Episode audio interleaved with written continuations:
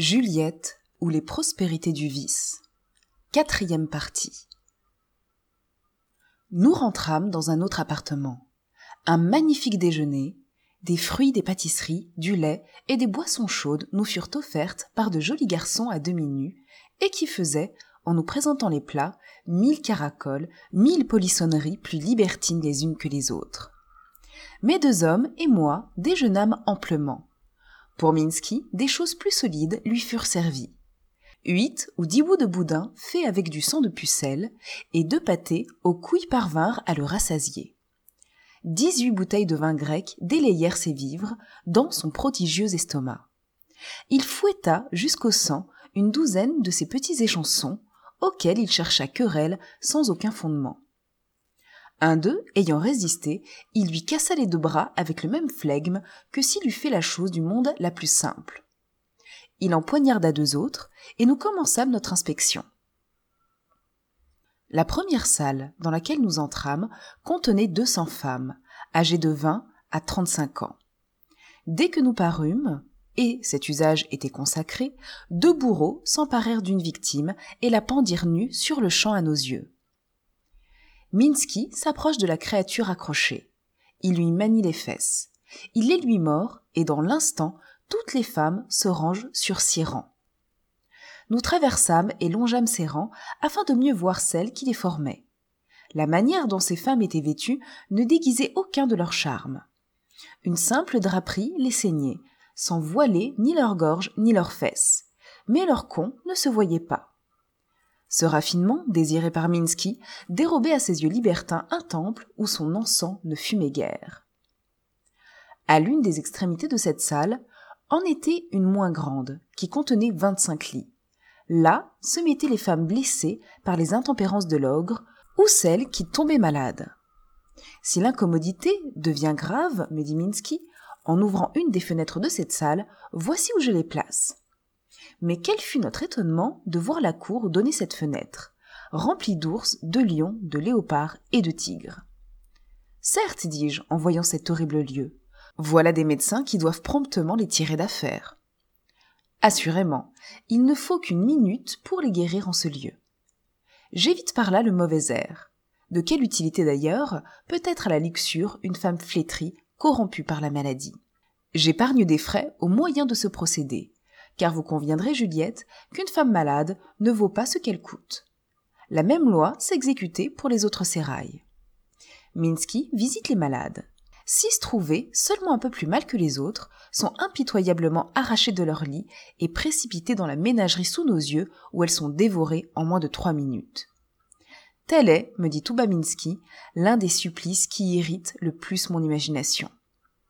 Je t'en livre autant, mon cher, dis-je au géant en dévorant ce spectacle de mes yeux. Mets ta main là, continuai-je, en la lui posant sur mon con, et tu verras si je partage ton délire. Je déchargeai. Minsky, devinant alors que je serais bien aise de lui voir faire une seconde réforme, revisita les lits et en fit cette fois emporter des malheureuses filles qui n'étaient là que pour quelques blessures presque guéries. Elles frémirent en voyant leur sort. Pour nous en amuser plus longtemps et plus cruellement, nous leur fîmes observer les furieux animaux dont elles allaient devenir la pâture. Minsky leur égratignait les fesses et je leur pinçais les tétons. On les jette. Le géant et moi, nous nous branlons durant leur supplice. Je n'ai, de ma vie, perdu de foutre plus lubriquement. Nous parcourûmes les autres salles où s'exécutèrent différentes scènes, toutes plus féroces les unes que les autres, et dans lesquelles périt Zéphyr, victime de la rage de ce monstre. Eh bien, dis-je au géant, quand ma passion fut satisfaite, convenez que ce que vous vous permettez ici et ce que j'ai eu la faiblesse d'imiter est d'une abominable injustice. Asseyons-nous, me dit ce libertin en me prenant à part, et écoutez-moi. Avant que de me condamner sur l'action que je commets, parce que vous croyez à cette action un vernis d'injustice, il faudrait, ce me semble, mieux asseoir ces combinaisons sur ce qu'on entend par juste et par injuste. Or, si vous réfléchissez bien sur les idées que donnent ces mots, vous reconnaîtrez qu'elles ne sont absolument que relatives, et qu'elles n'ont intrinsèquement rien de réel. Semblables aux idées de vice et de vertu, elles sont purement locales et géographiques. En sorte que tout ce qui est vicieux à Paris se trouve une vertu à Pékin. De même, ce qui est juste à Ispahan devient injuste à Copenhague. Les lois d'un pays, les intérêts d'un particulier, voilà les seules bases de la justice. Mais ces lois sont relatives aux mœurs du gouvernement où elles existent, et ces intérêts le sont aussi au physique du particulier qui les a.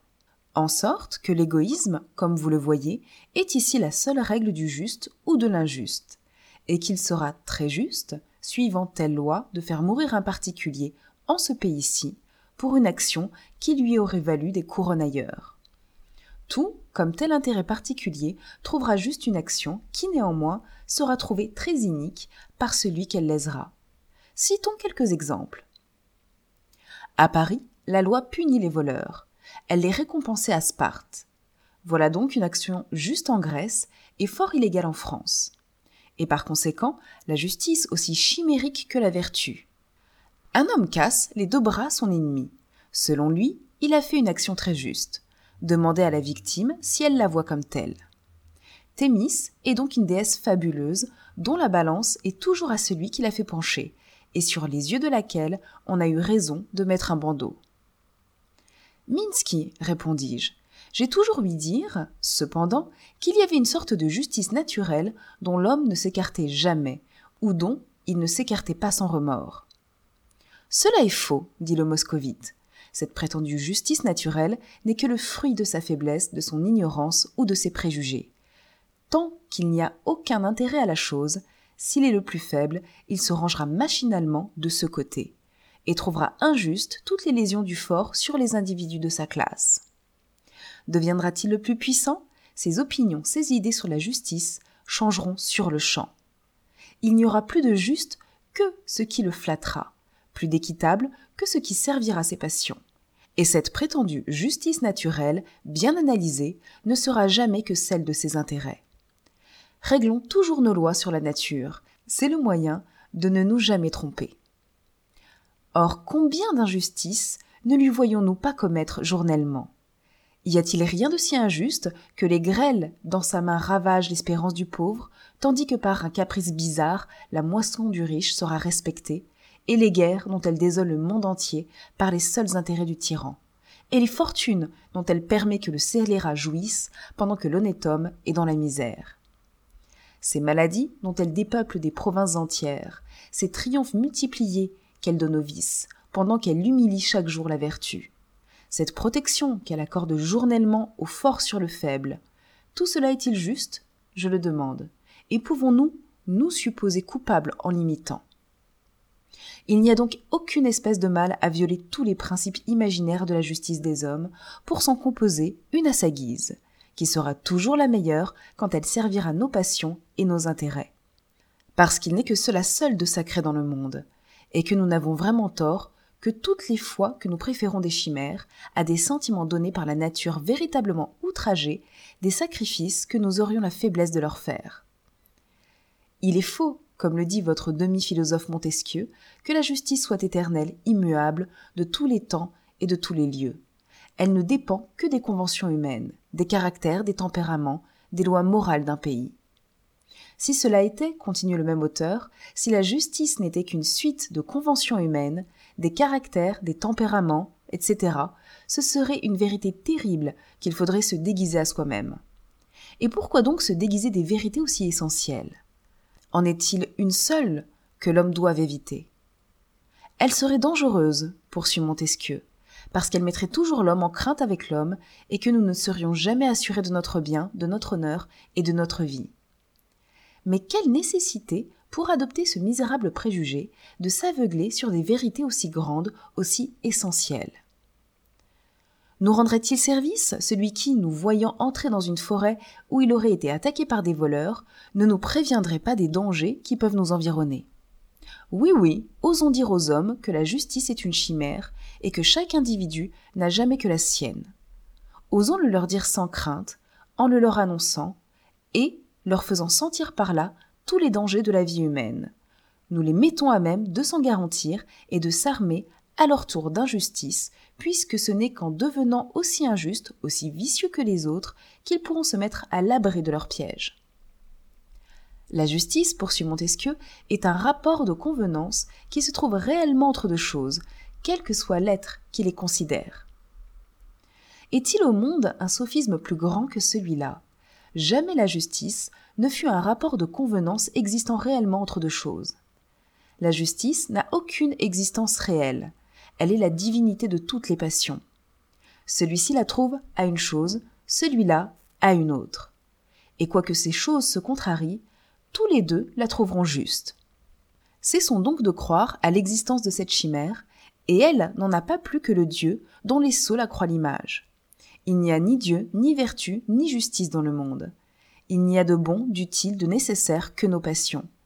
Il n'y a de respectable que leurs effets. Je vais plus loin et regarde les choses injustes comme indispensables au maintien de l'univers, nécessairement troublées par un ordre équitable des choses. Cette vérité établie, d'où vient donc que je me refuserai à toutes les iniquités conçues par mon esprit dès qu'il est démontré qu'elles sont utiles au plan général? Est-ce ma faute si c'est de ma main qu'il plaît à la nature de se servir pour maintenir l'ordre de ce monde? Non, certes.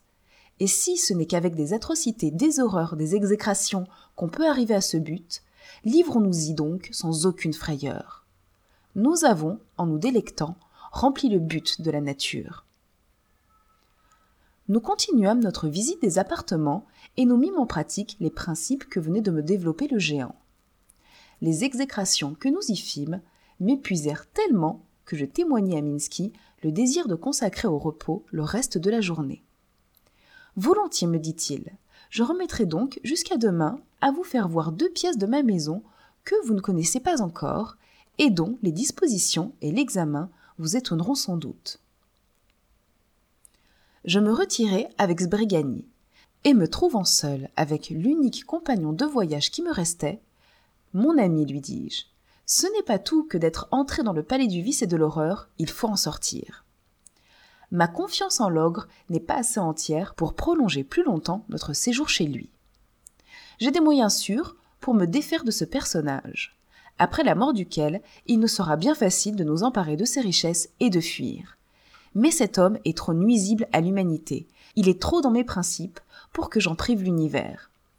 Ce serait jouer ici le rôle des lois, ce serait servir la société que d'en bannir ce scélérat. Et je n'aime pas assez la vertu pour la servir à ce point-là. Je laisserai vivre cet homme si nécessaire au crime, ce ne sera point l'ami du crime qui détruira son sectateur. Il faut le voler, cela est essentiel il a plus d'argent que nous. Et l'égalité fut toujours la base de nos principes. Il faut fuir, par jouissance, et peut-être pour le plaisir de nous dépouiller nous-mêmes, il nous tuerait infailliblement. Arrivons donc à nos deux buts, mais en le laissant subsister. J'ai du stramonium dans ma poche. Endormons-le, volons-le, enlevons ces deux plus belles filles et fuyons. Sbregani combattit quelque temps mon projet. Le stramonium, sur un aussi gros corps, pourrait ne pas réussir. Une dose de poison bien violent lui paraissait plus sûre. Telle spécieuse que fussent mes considérations, elle s'évanouissait devant notre sûreté. Et selon Sbrigani, tant que l'ogre vivait, elle n'était pas entière. Mais ferme dans ma résolution de ne jamais, autant que je le pourrais, faire tomber sous mes coups ceux qui étaient aussi méchants que moi, je persistais nous convîmes qu'après avoir endormi l'ogre le lendemain, en déjeunant avec lui, nous le ferions passer pour mort, afin de ne trouver du côté de ces gens aucun obstacle à nous emparer de ses richesses, et que, nos opérations faites, nous décamperions aussitôt. Le plus étonnant succès couronna nos desseins. Peu de minutes après que Minsky eut avalé le chocolat dans lequel nous avions glissé le somnifère, il tomba dans une telle léthargie que nous n'eûmes pas de peine à persuader sa mort son intendant fut le premier à nous supplier de régner à sa place. Nous eûmes l'air d'accepter, et nous étant fait ouvrir le trésor, nous fîmes charger dix hommes de tout ce qu'il contenait de plus précieux. Passant de là au harem des femmes, Élise et Raymonde, deux Françaises charmantes de 17 à 18 ans, en furent aussitôt enlevées par nous. Et nous regagnâmes nos voitures en assurant l'intendant de Minsky que nous ne tarderions pas à le venir prendre avec le reste qu'assurément nous consentions à succéder dans tout à son maître, mais qu'il fallait transporter en pleine d'aussi brillantes possessions et renoncer à vivre comme les ours dans un réduit aussi effrayant. Cet homme, enchanté, facilite tout, accepte tout, et en fut sans doute bien récompensé par le géant lorsqu'il apprit à son réveil et ses pertes et notre évasion. Ayant fait mettre dans nos voitures les trésors que nous dérobions, et y étant montés avec nos femmes, nous congédiâmes nos porteurs après les avoir bien récompensés et leur avoir conseillé de fuir comme nous et de ne plus rentrer dans une caverne où leur jour était à tout instant menacé. Ils nous le promirent et l'on se sépara. Nous fîmes, dès le premier jour, à Florence, où, dès en arrivant, notre premier soin fut d'examiner à l'aise et nos deux femmes et nos trésors. Rien de joli comme ces deux créatures. Élise, âgée de 17 ans, réunissait à toutes les grâces de Vénus, les attraits séduisants de la déesse des fleurs. Raymonde, un peu plus âgée, était une figure si piquante qu'il était impossible de la fixer sans émotion. Toutes deux, nouvellement chez Minsky, n'avaient pas encore été touchées. Et vous imaginez bien que cette circonstance était une de celles qui m'avaient le plus décidé à les choisir. Elles nous aidèrent à compter nos trésors. Il y avait six millions en espèces et quatre en pierreries, en argenterie ou en papier sur l'Italie. Ah, comme mes yeux se repaissaient de ces richesses, et qu'il est doux de compter l'or quand il nous appartient par un crime. Ces soins remplis, nous nous reposâmes, et je passai dans les bras de mes deux nouvelles conquêtes la plus délicieuse nuit que j'eusse eue depuis longtemps. Permettez maintenant, mes amis, que je vous entretienne un moment de la superbe ville où nous arrivions bientôt. Ces détails reposeront votre imagination, salie depuis trop longtemps par mes récits obscènes. Une telle diversion, ce me semble, ne peut que rendre encore plus piquant ce que la vérité, que vous avez exigé de moi, nécessitera peut-être bientôt. Florence, ouvrage des soldats de Sylla, embellie par les triumvirs, détruite par Totila, rebâtie par Charlemagne, agrandie aux dépens de l'ancienne ville de Fiesole, dont on ne voit plus maintenant que les ruines, longtemps en but à des révolutions intestines, subjuguée par les Médicis, qui l'ayant gouvernée 200 ans, la laissèrent à la fin passer à la maison de Lorraine, et maintenant régie, ainsi que la Toscane, dont elle est capitale, par Léopold, archiduc et frère de la reine de France, prince despote, orgueilleux et ingrat, crapuleux et libertin, comme toute sa famille, ainsi que mes récits vont bientôt vous l'apprendre. La première observation politique que je fis, en arrivant dans cette capitale, fut de me convaincre que les Florentins regrettaient encore les princes de leur nation, et que ce n'était pas sans peine qu'ils s'étaient soumis à des étrangers. L'extérieur simple de Léopold n'en impose à personne. Toute la morgue allemande éclate malgré son costume populaire, et ceux qui connaissent l'esprit de la maison d'Autriche savent bien qu'il lui sera toujours plus aisé de feindre des vertus que d'en acquérir. Florence, située au pied de l'Apennin, est partagée par l'Arno. Cette partie centrale de la capitale de la Toscane ressemble un peu à celle que coupe la Seine à Paris. Mais s'il faut que cette ville soit, et aussi peuplée et aussi grande que celle à laquelle nous la comparons un moment. La couleur brune des pierres qui servent à la construction de ces palais lui donne un air de tristesse qui la rend désagréable à l'œil. Si j'eusse aimé les églises, j'aurais eu sans doute de belles descriptions à vous faire, mais mon horreur pour tout ce qui tient à la religion est si forte que je ne me permets même pas d'entrer dans aucun de ces temples. Il n'en fut pas ainsi de la superbe galerie du grand-duc je fus la voir dès le lendemain de mon arrivée. Je ne vous rendrai jamais l'enthousiasme que je sentis au milieu de tous ces chefs-d'œuvre. J'aime l'art, ils échauffent ma tête. La nature est si belle qu'on croit chérir tout ce qui l'imite.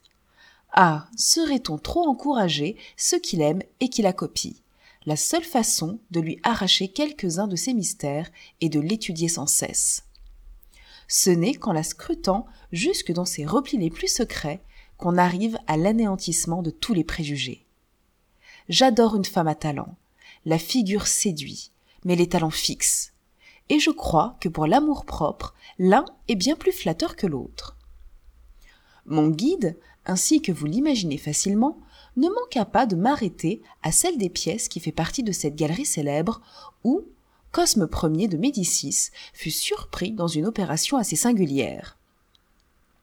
Le fameux Vasari peignait la voûte de cet appartement lorsque Cosme y entra avec sa fille dont il était fort amoureux. Ne se doutant point que l'artiste travaillait dans les combles, ce prince incestueux caressa l'objet de son ardeur d'une manière assez peu équivoque. Un canapé se présente. Cosme en profite et l'acte se consomme au regard du peintre qui, dès le même instant, décampa de Florence, persuadé que l'on emploierait des moyens violents pour étouffer un tel secret et que celui qui en aurait connaissance serait bientôt mis hors d'état de parler.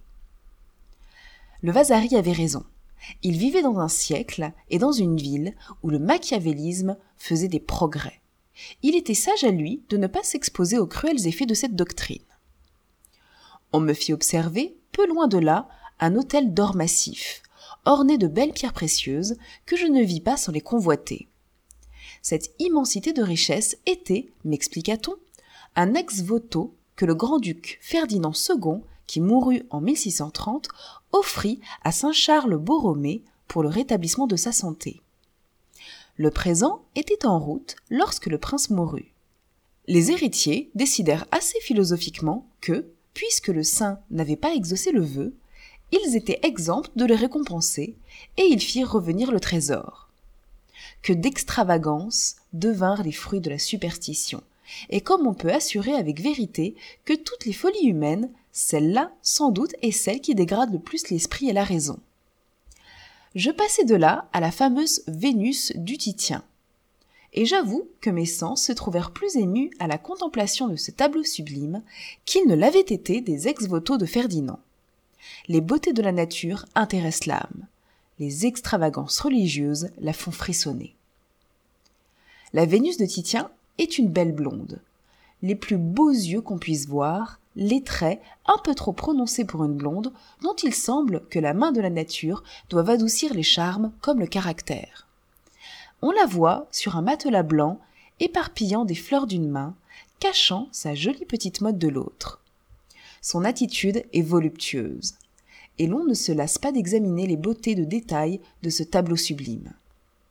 Sbrigani trouva que cette Vénus ressemblait prodigieusement à Raymonde, l'une de mes nouvelles amies. Il avait raison, cette belle créature rougit innocemment quand nous le lui dîmes.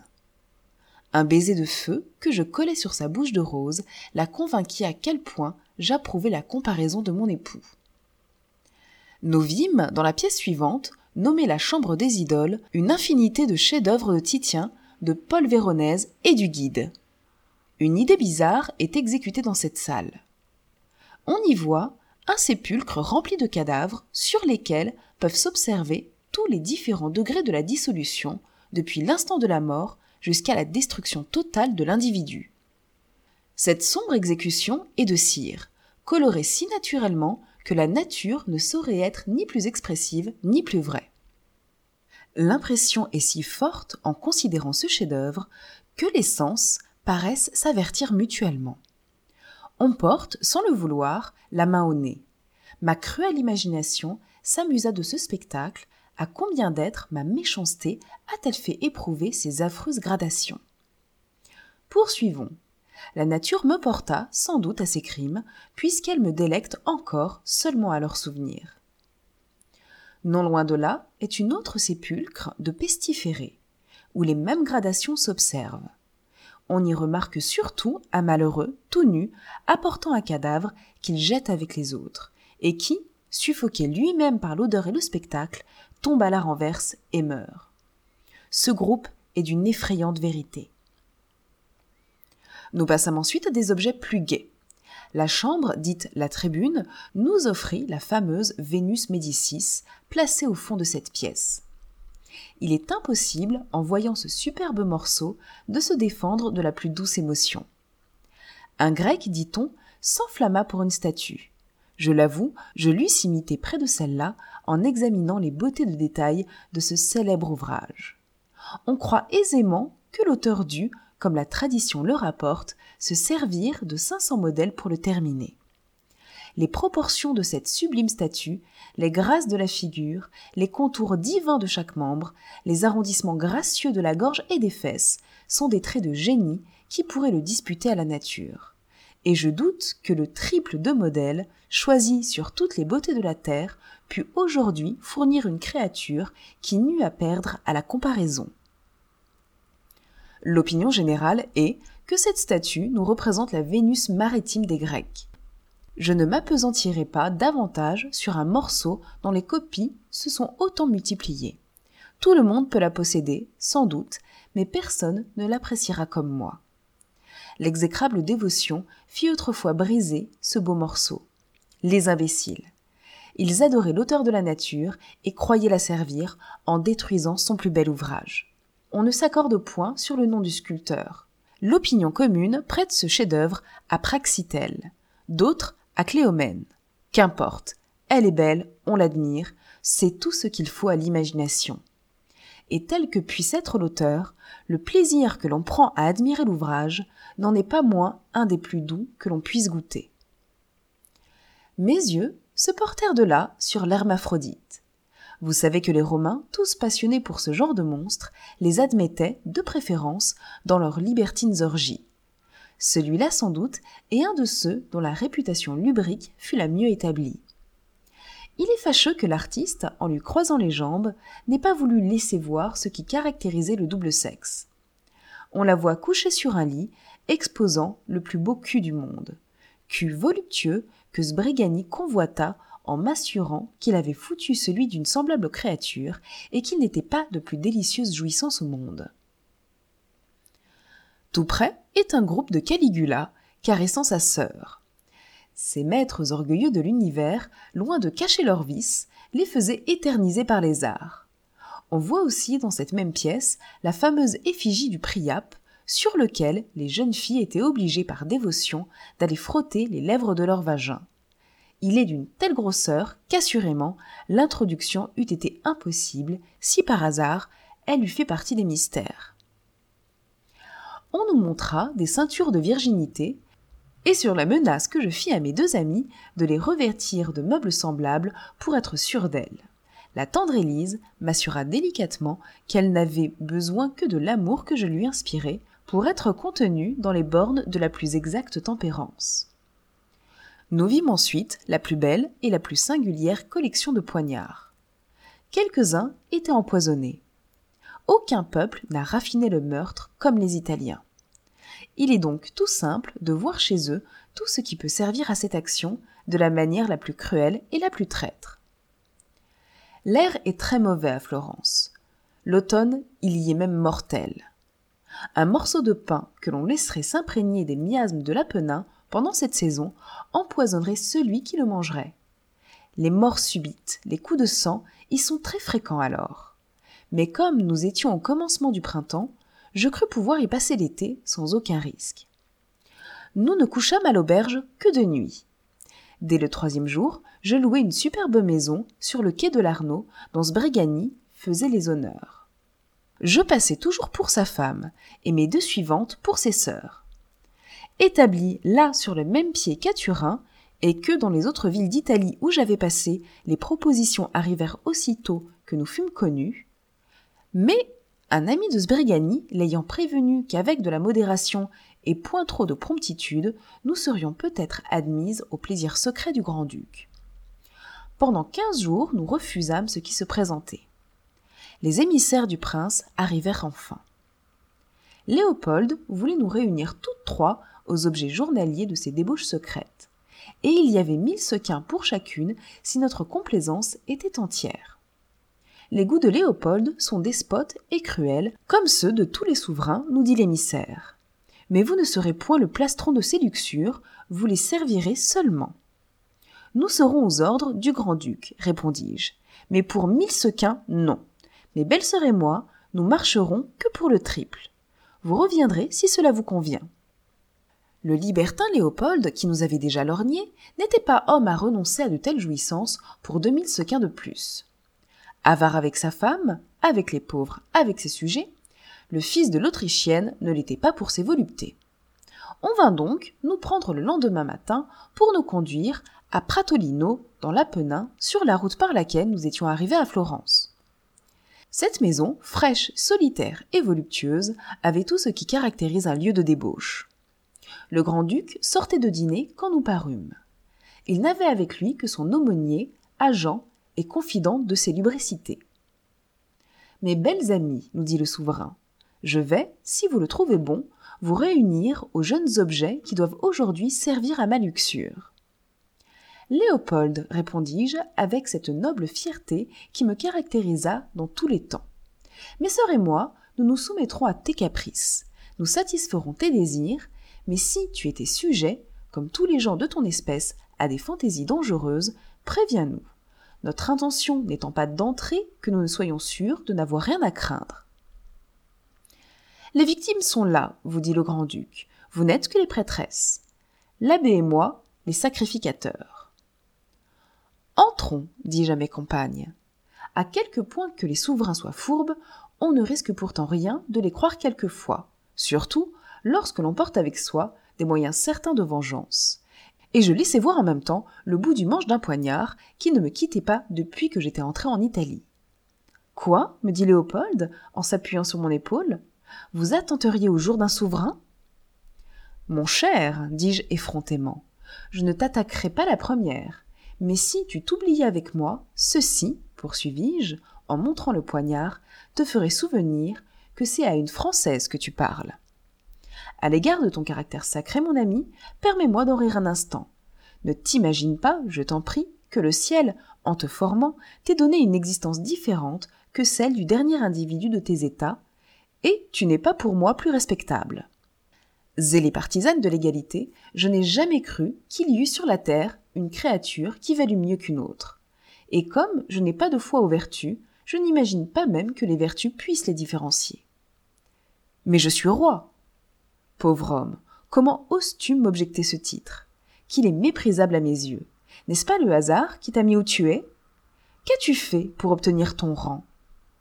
Le premier qui le mérita, par son courage ou par ses talents, put prétendre à quelque estime, peut-être. Mais celui qui ne l'obtient que par héritage n'a droit qu'à la compassion des hommes. Le régicide est un crime. Imaginaire, mon ami, il y a autant de mal à tuer un savetier qu'un roi, et pas plus à massacrer l'un ou l'autre qu'une mouche ou qu'un papillon, également l'ouvrage de la nature. Crois bien affirmativement, Léopold, que la façon de ton individu n'a pas plus coûté que celle d'un singe à notre mère commune et qu'elle n'a pas plus de prédilection pour l'un que pour l'autre. J'aime la franchise de cette femme, dit le duc à son aumônier. Et moi aussi, monseigneur, répondit l'homme de Dieu. Mais je crains qu'avec cet orgueil, elle n'apporte pas à vos plaisirs toute la subordination qu'ils exigent. Erreur que cela, monsieur l'abbé, répondis-je, fière et franche dans le monde, douce et soumise dans les plaisirs. Voilà le rôle d'une jolie courtisane française. Ce sera le mien. Mais si vous me trouvez esclave dans le boudoir, songez que je ne veux l'être que de vos passions, et nullement de votre qualité de souverain. Je respecte les passions, Léopold. J'en ai comme toi, mais je me refuse opiniâtrement aux honneurs des rangs. Tu n'obtiendras de moi, tout comme homme, rien comme prince. Je t'en avertis. Commençons. Nous entrâmes. Je ne m'attendais pas à l'espèce de créature qui nous attendait dans le voluptueux salon où nous fit passer Léopold et dans lequel nous nous enfermâmes.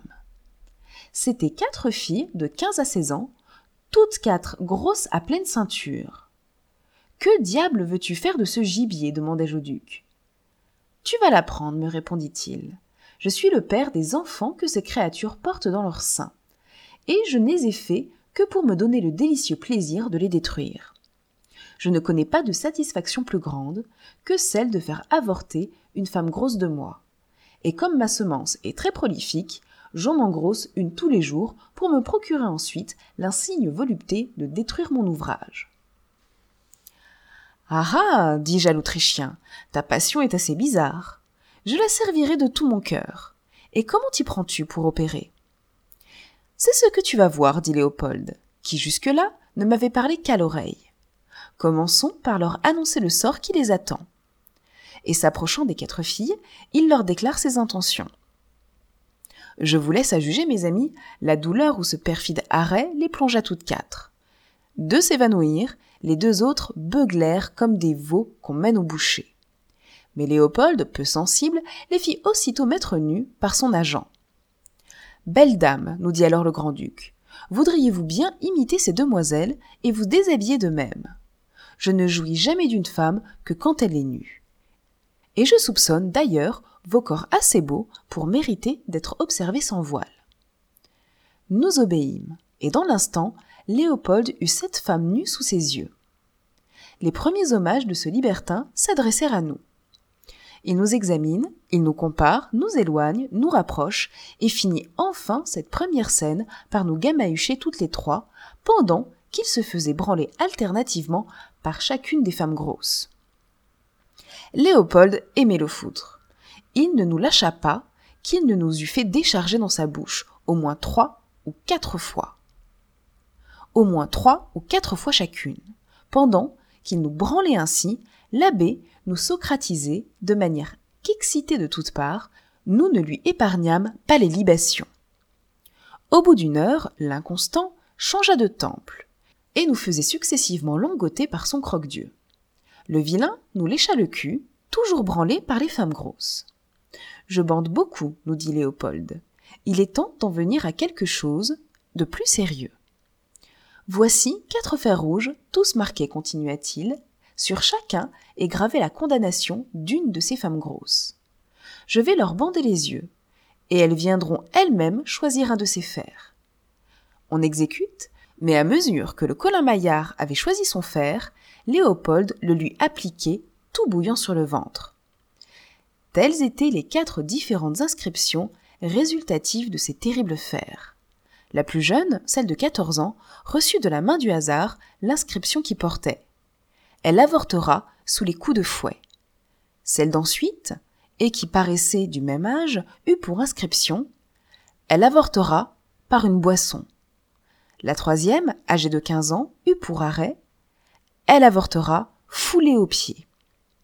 La sentence de la quatrième, ayant environ 16 ans, fut On lui arrachera son enfant du ventre. La cérémonie faite, on enleva les bandeaux, et les malheureuses, en se considérant, purent lire leur mutuelle condamnation.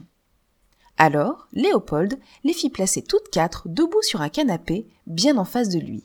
Il m'étendit sur ce canapé et m'enconna, en réjouissant ses yeux la perspective de ces quatre ventres bouffis, portant chacun la sentence qui devait les faire fondre. Élise fustigeait pendant ce temps-là. Monseigneur et l'abbé se branlaient sur les tétons de Raymonde. Léopold, dis-je en foutant, ne m'engrosse pas, je t'en conjure, car il est vraisemblable que si j'avais le malheur d'être fécondé par toi, je pourrais bien accoucher comme ces demoiselles. Rien ne serait aussi certain, dit le grand-duc, en me lançant des yeux et des coups de rein qui n'avaient certainement pas la galanterie pour motif. Mais ce qui doit te rassurer, c'est que je décharge difficilement. Et en même temps, il me quitta pour dépuceler Élise, qui l'étriait depuis un quart d'heure et qui fut bientôt remplacée par Raymonde, dont je pris les soins auprès de l'abbé. Lequel, après moi, prit Élise. On ne vit jamais rien de si roide et de si en colère que les membres de ces deux libertins. N'enculons-nous donc pas, nous dit l'abbé, qui depuis longtemps caressait et maniait mon derrière en homme qui avait envie de le foutre. Pas encore, dit Léopold, il faut expédier une victime. Et la petite fille condamnée à l'avortement par le supplice du fouet fut à l'instant saisie par le souverain qui, armé d'abord d'une simple poignée de verge, ensuite d'un martinet à pointe d'acier, lui travailla près d'une demi-heure le derrière d'une telle violence qu'il la mit en sang tout d'un coup. Alors, la victime fut attachée debout, les mains en l'air et les pieds au parquet, et le duc la frappa d'un air de bœuf sur le ventre avec une force si prodigieuse que l'embryon se détacha bientôt. La mère crie, la tête de l'enfant paraît. Et Léopold, arrachant lui-même, le jette dans un brasier et renvoie la mère. Foutez en cul, monseigneur, dit le respectable aumônier. Les veines gonflées de votre vite, le feu qui sort de vos yeux, l'écume dont votre bouche royale est couverte, tout annonce le besoin que vous avez d'un cul. Ne craignez pas de perdre votre foutre, vous rebanderez par nos soins et nous expédierons les autres. Non, non, nous dit le grand-duc qui me baisait et me maniait beaucoup pendant toutes ces lubricités.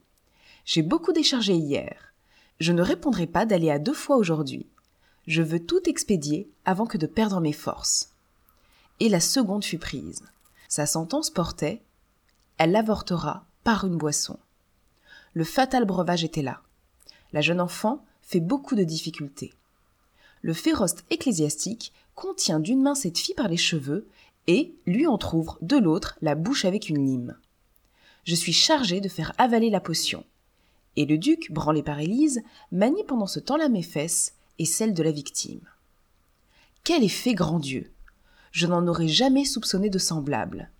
À peine ce venin dangereux a-t-il atteint les entrailles de la petite personne qu'elle jette des cris terribles.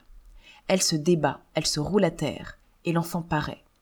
Cette fois-ci, c'est l'abbé qui le tire. Léopold, trop agité, nous maniait si lubriquement, Élise et moi, pendant que Raymond le suçait, qu'il lui fut impossible d'opérer. Je crus qu'il allait partir. Il se retire à temps.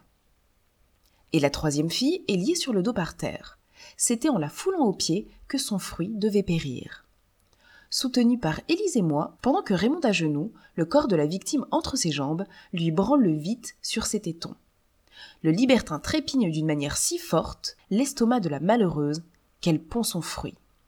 Il est précipité comme les autres dans le brasier, sans prendre seulement la peine d'examiner le sexe, et la mère, plus morte que vive, est promptement expulsée. Si la dernière était la plus belle, elle était aussi la plus malheureuse. On devait lui arracher l'enfant du ventre. Je vous laisse à penser quel supplice. Elle n'en reviendra pas, celle-ci, nous dit Léopold. Ce sont à ces affreuses douleurs que ma décharge sera due. Cela devait être, puisque c'est celle des quatre qui, quand je les foutis, me donna le plus de plaisir. La petite putain devint grosse le jour même où je lui fis perdre son pucelage. On l'étend sur une croix diagonale qui, relevée en bosse sur son milieu, lui tenait le ventre dans une extrême hauteur. Les quatre membres furent fortement comprimés, rabaissés et recouverts ensuite de matière à ce que l'on apercevait exactement plus que la masse ronde et boursouflée qui contenait l'enfant. L'abbé opère. Léopold, bien en face, m'encule. De chacune de ses mains, il branle. À droite, le cul d'Élise, à gauche, le con de Raymonde. Et pendant que le perfide aumônier fend en quatre le ventre de la victime et la précipite au tombeau en lui arrachant son fruit, le grand successeur des Médicis, le célèbre frère de la première putain de France, me décharge un torrent de foutre dans le trou du cul en blasphémant comme un crocheteur. Mesdames, nous dit le duc, pendant qu'il essuyait son vide, en vous accordant à chacune les trois mille sequins que vous avez exigés, j'ai compté payer le secret. Il sera sévèrement gardé, répondis-je, mais j'y mets une condition. Est-ce à toi de parler ainsi? Assurément. Et tes crimes me donnent des droits dès que je peux te perdre en les divulguant. Voilà ce que c'est, monseigneur, dit l'abbé, que de se mettre ainsi à la disposition de ces coquines, où il ne faut jamais leur rien laisser voir, où il faut les tuer dès qu'elles ont vu. Toutes ces commisérations-là vous perdront ou vous ruineront. Je vous l'ai dit cent fois. Est-ce à vous à composer avec de pareilles gueuses? Doucement, l'abbé, répondis-je. Le ton que tu prends serait au plus convenable avec des coquines comme celles que ton patron et toi voyez sans doute ordinairement. Il ne l'est pas avec des femmes de notre rang, qui, peut-être aussi riches que toi, dis-je en m'adressant au duc, se prostituent par goût et non par avarice. Terminons cette discussion. Le duc a besoin de nous, nous avons besoin de lui. Que des services mutuels rétablissent ici la balance. Léopold, nous te jurons le plus profond secret si tu nous assures de ta part l'impunité la plus entière tout le temps que nous habiterons Florence. Jure-nous que, quelque chose que nous fassions dans tes états, nous n'y serons jamais recherchés sur rien. Je pourrais me soustraire à cette inquisition, dit Léopold, et sans me souiller du sang de ces créatures, je pourrais les convaincre qu'il y a ici, comme à Paris, des châteaux où l'on sait contraindre les indiscrets au silence. Mais je n'aime pas ces moyens avec des femmes qui me paraissent aussi libertines que moi. Je vous accorde l'impunité que vous me demandez pour vous, votre mari et vos sœurs, seulement l'espace de six mois. Sortez après de mes états, je vous l'ordonne. Obtenant tout ce que je voulais, je ne crus pas devoir répliquer et après avoir remercié Léopold, reçut l'argent et ses promesses bien en règle, nous prîmes congé de lui et nous retirâmes. Il faut jouir de ce jubilé, me dit Brigani, dès qu'il eut su notre arrangement, et tâcher de ne pas quitter Florence sans ajouter au moins trois millions à ceux que nous avons déjà. Ce qui me déplaît, c'est que cette nation-ci est vilaine et pauvre. Enfin, enfin, nous prendrons tout ce que l'on ne nous offrira pas. Et puisque nous avons six mois à nous, c'en est assez pour une bonne récolte. Les mœurs sont très libres à Florence. Les femmes se costument comme des hommes, ceux-ci comme des filles. Il y a peu de villes dans toute l'Italie où l'on s'aperçoive un penchant plus décidé pour trahir son sexe. Et cette manie leur vient assurément de l'extrême besoin qu'ils ont de les déshonorer tous deux. Les Florentins, passionnés pour la sodomie, obtinrent autrefois une indulgence plénière des papes pour ce vice, sous quelques rapports qu'on pu le considérer. L'inceste et l'adultère s'y montrent, également sans aucun voile. Les maris cèdent leurs femmes, les frères couchent avec leurs sœurs, les pères avec leurs filles. Le climat, dit ce bon peuple, est l'excuse de notre dépravation. Et le Dieu qui nous y fit naître ne s'offensera pas des excès où lui-même nous porte. Il y avait autrefois à Florence une loi fort singulière à ce sujet. Il était impossible, le jeudi gras, qu'une femme refusât la sodomie à son époux. Si elle s'en avisait, et que celui-ci s'en plaignit, elle risquait de devenir la fable de la ville. Heureuse, mille fois heureuse, la nation assez sage pour ériger ses passions en loi. Il n'y a d'extravagance que celle qui, par des principes aussi stupides que barbares, au lieu d'allier prudemment l'un et l'autre, contrarie par des lois absurdes tous les penchants de la nature. À quelque point cependant que soit porté le dérèglement des mœurs à Florence, on n'y souffre aucune raccrocheuse dans les rues.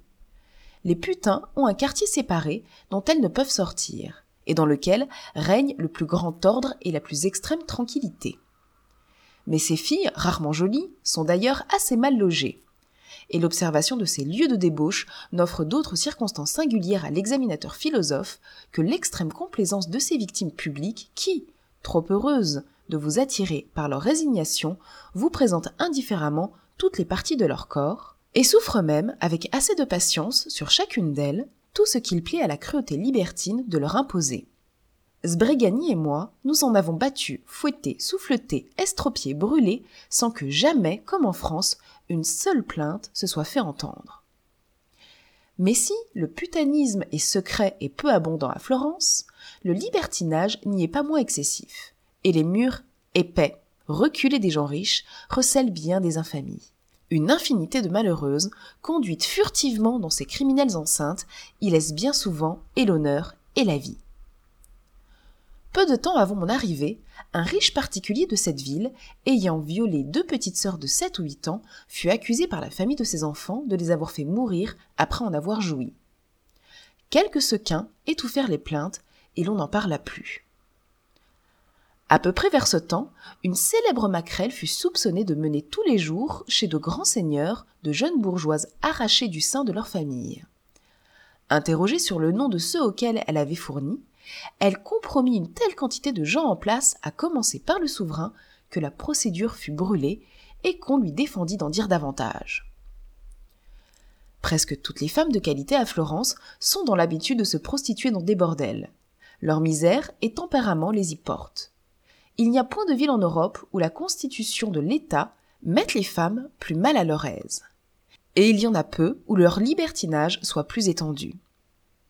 Le sigisbéa n'est qu'un voile. Rarement, le sigisbé a des droits sur la femme qu'il sert. Placé là comme l'ami de l'époux, il accompagne cette femme quand elle le veut et la quitte quand elle l'ordonne. Ceux qui croient que le sigisbé est un amant sont dans une grande erreur. Il est l'ami commode de la femme, quelquefois l'espion du mari, mais il ne couche point. Et c'est sans doute, de tous les rôles, le plus plat à jouer en Italie. Si un étranger riche paraît dans le monde, et le mari est le sigisbé, tout se retire, tout cède la place à celui sur la bourse duquel on se fonde.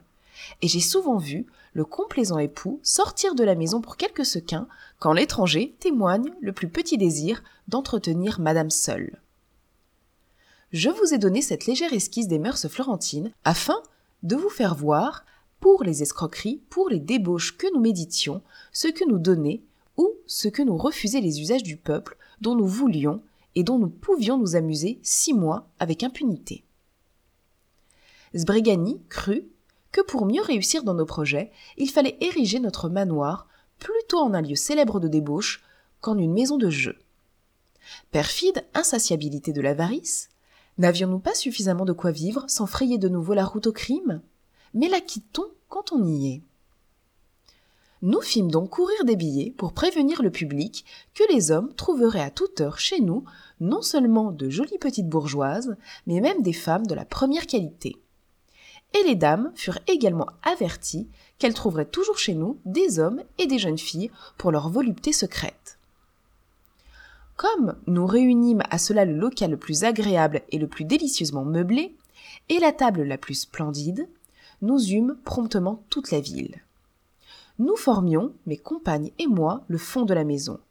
Mais au moindre ordre, au plus léger désir, nous avions, dans les deux sexes, ce qu'il était possible de se procurer de plus délicieux. Tout se payait exorbitamment cher. Mais on était merveilleusement servi. Par les soins de mes deux compagnes, dressées à l'escroquerie, ils s'égaraient infiniment de bourses et de bijoux. Mais on avait beau se plaindre, la protection qui nous était accordée repoussait tout et nous triomphions de toutes les vaines dénonciations qu'on osait faire sur notre conduite. Le premier qui parut fut le duc de Pienza. Sa passion est assez singulière pour vous être détaillée. Il fallait seize jolies filles au duc. On les arrangeait par couple. Une coiffure égale caractérisait chaque couple. J'étais dans un sofa près de lui, et nus comme les couples, seize musiciens, tous jeunes, jolis et également nus, étaient placés à droite sur des gradins. Chaque couple devait paraître à son tour. Avant qu'il n'entrât, le duc me confiait l'attitude ou la volupté qu'il exigeait de ce couple. On prévenait les musiciens du secret, et c'était par le son plus ou moins fort des instruments que le couple parvenait à deviner ce qu'il avait à faire. Devinait-il? La musique cessait, et le duc enculait les deux filles. Ne devinait-il pas? Et le temps était réglé pour cela, chaque couple n'avait que dix minutes. Les deux filles, alors, étaient fustigées jusqu'au sang par notre libertin qui, comme vous l'imaginez facilement, goûtait d'abord le plus grand plaisir au détail. Le premier secret qu'on offrit à la devination du premier couple fut de venir sucer tour à tour le vide du paillard. Parfaitement guidées par la musique, elles devinèrent. Elles furent sodomisées. Le secret du second couple fut de venir me lécher le con. Il ne le trouva pas, le fouet s'ensuivit. La troisième passion à deviner fut de venir fouetter le duc. Elles devinèrent. La quatrième, d'aller branler le vide des musiciens. Elles ne le trouvèrent pas. La cinquième, de chier au milieu de la chambre. Le fouet devint bientôt la punition de n'avoir pas deviné cette saleté. Le sixième couple pénétra qu'il s'agissait de se branler ensemble. Le septième ne trouva jamais qu'il fallait se fouetter mutuellement, et il le fit vigoureusement par le duc. La musique fit enfin parfaitement deviner au huitième qu'il fallait enculer le héros avec des godemichés, et ce fut le moment qu'il choisit lui-même pour me décharger dans le cul. Tout fut dit. Il y avait environ trois mois que nous menions une vie aussi délicieuse que lucrative, lorsqu'une affreuse trahison de ma part vint augmenter mes fonds de cent mille écus. De toutes les femmes qui fréquentaient ma maison avec le plus d'assiduité, la jeune ambassadrice d'Espagne était celle qui s'y distinguait le plus par ses excessives débauches. Femmes, filles, garçons, castrats, tout était bon pour elle. Et la putain, quoique jeune et jolie comme un ange, était si débordée, si impure, qu'elle exigeait que je lui fisse voir des portefaix, des crocheteurs, des valets, des gadoirs, tout ce que la crapule enfin peut avoir de plus vil et de plus rabaissé. Voyait-elle des femmes? C'étaient des coureuses de corps de garde. Et s'il y avait eu quelque chose de plus horrible et de plus affreux, je l'eusse bien mieux satisfaite en le lui procurant. Une fois enfermée chez moi avec cette canaille, la coquine s'en donnait sept ou huit heures de suite. Et faisant succéder les plaisirs de la table à ceux de Vénus, elle finissait sa journée par perdre la raison au sein des plus sales débauches. L'ambassadrice avait un mari fort dévot, très jaloux, auquel elle faisait croire que tout le temps de ses absences se passait chez une amie qui, comme elle, fréquentait ma maison avec la plus grande assiduité. Voyant un grand parti à tirer de tout cela, je vais trouver un jour l'ambassadeur. Excellence, lui dis-je, un homme comme vous ne mérite pas d'être trompé. La femme qui porte votre nom est indigne de vous posséder. Je vous conjure de vous éclaircir. Vous le devez à votre honneur, à votre tranquillité. Moi, trompé, dit l'ambassadeur, cela est impossible, je connais trop ma femme. Vous ne la connaissez pas, monseigneur. Vous êtes loin de soupçonner les affreux excès où elle se livre, et je veux en convaincre vos yeux mêmes. Florella, confondue, hésite un moment. Il ne sait s'il osera ajouter au malheureux soupçon que je jette en son âme la conviction que je lui offre. Revenant, de là néanmoins avec plus de fermeté que je ne lui en aurais soupçonné, êtes-vous en état de me prouver ce que vous me dites, madame me demanda-t-il. Ce soir même, monseigneur, si vous l'exigez, voilà mon adresse. Trouvez-vous chez moi sur les cinq heures. Vous verrez quels sont les gens que choisit votre épouse pour vous perdre et vous déshonorer. L'ambassadeur accepte.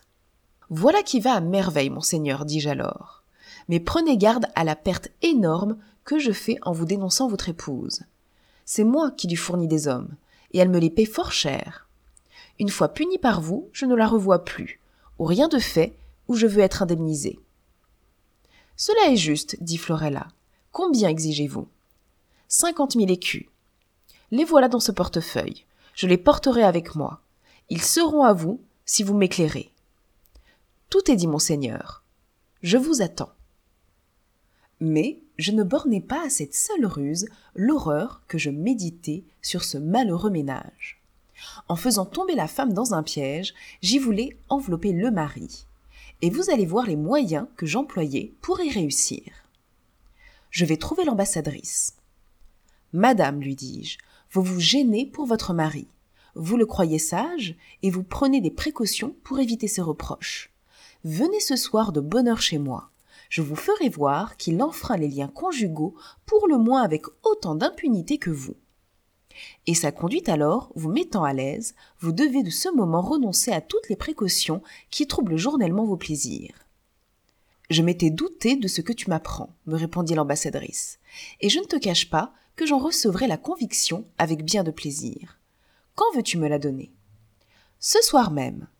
Une partie délicieuse vous attend chez moi, vous le savez. Six crocheteurs de vingt ans, beaux comme l'amour. Eh bien, trois jeunes garçons également demandés par votre époux doivent ce soir assouvir sa luxure. Le monstre. Il est bougre. Ah. Je ne m'étonne plus de ses précautions pour m'enculer, de ses fantaisies, de ses beaux laquais. Oh Juliette, fais-moi voir cela, je t'en supplie.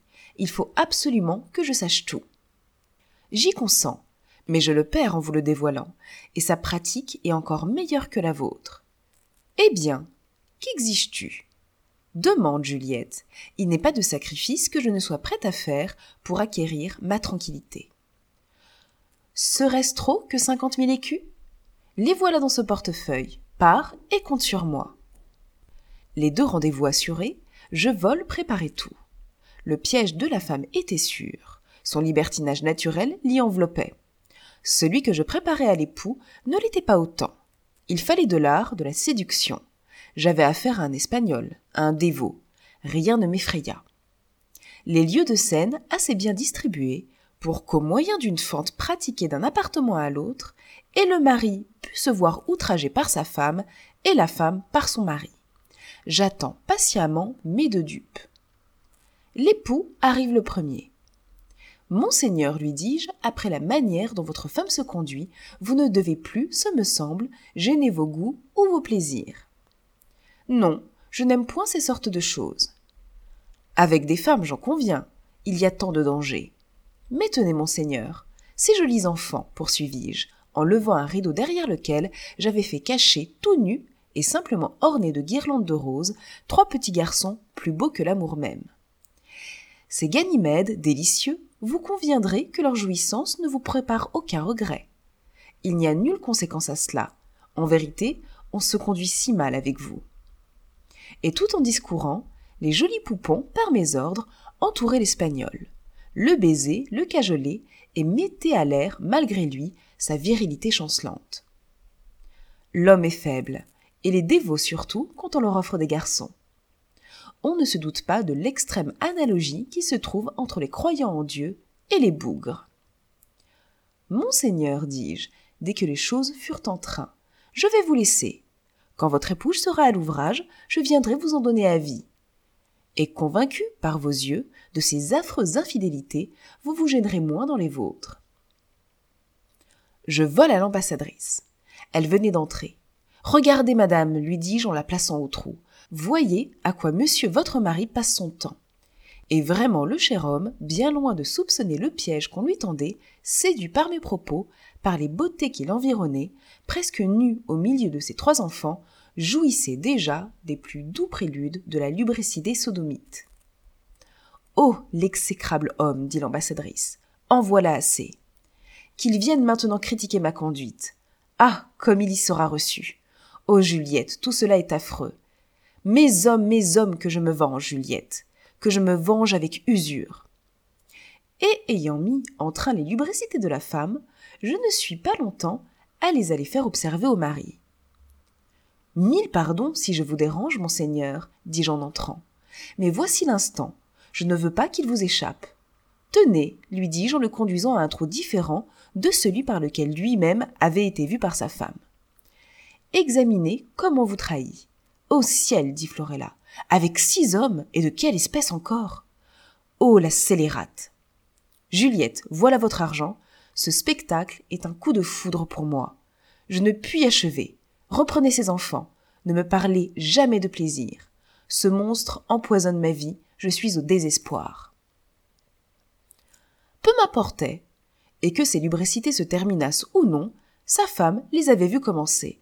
C'était tout ce qu'il me fallait. Ce qu'il y eut de délicieux pour ma maudite tête, c'est que les choses n'en restèrent point là et ma petite méchanceté fut bien réjouie quand j'appris que deux jours après, l'ambassadrice avait été poignardée. Cette aventure fit le plus grand bruit. Cent émissaires publièrent à l'instant l'histoire et chargèrent le duc qui, ne pouvant résister à ses remords, ne pouvant soutenir le poids de l'infamie, prêt à tomber sur sa tête, se brûla la cervelle. Mais je n'avais pas coopéré à cette mort. À peine en étais-je la seconde cause. Cette idée me désespérait. Voici ce que j'entrepris quelques jours après pour m'en consoler et m'en dédommager en même temps.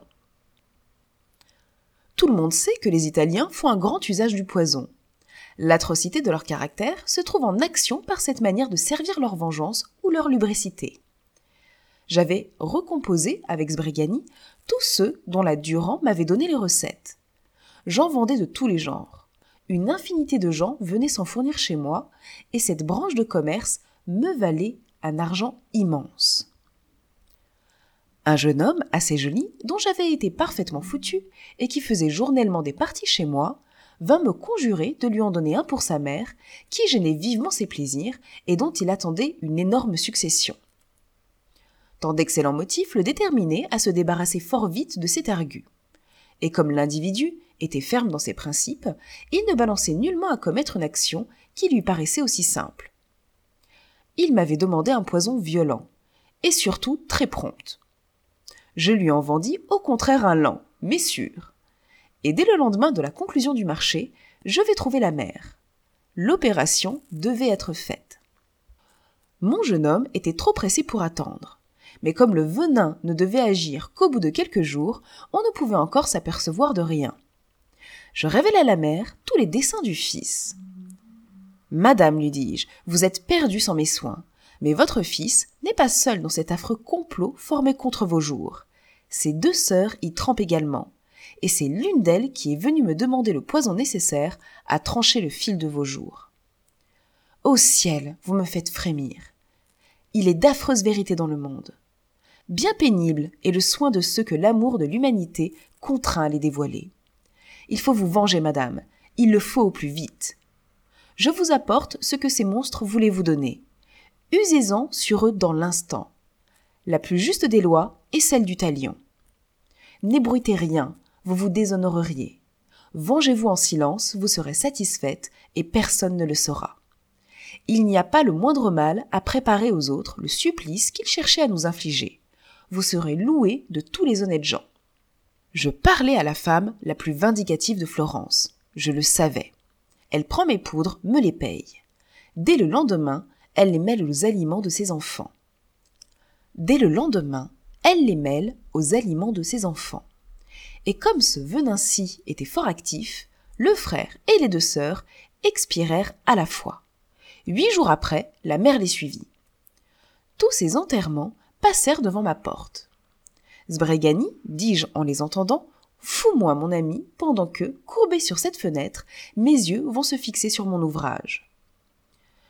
Fais rapidement et chaudement jaillir un foutre que depuis huit jours les horreurs où je me livre font extraordinairement bouillonner. Il faut que je décharge en voyant mes forfaits. Vous allez peut-être me demander pourquoi j'avais enveloppé les deux filles dans cette terrible proscription. Le voici. Elles étaient belles comme des anges. J'avais depuis deux mois fait l'impossible pour les séduire.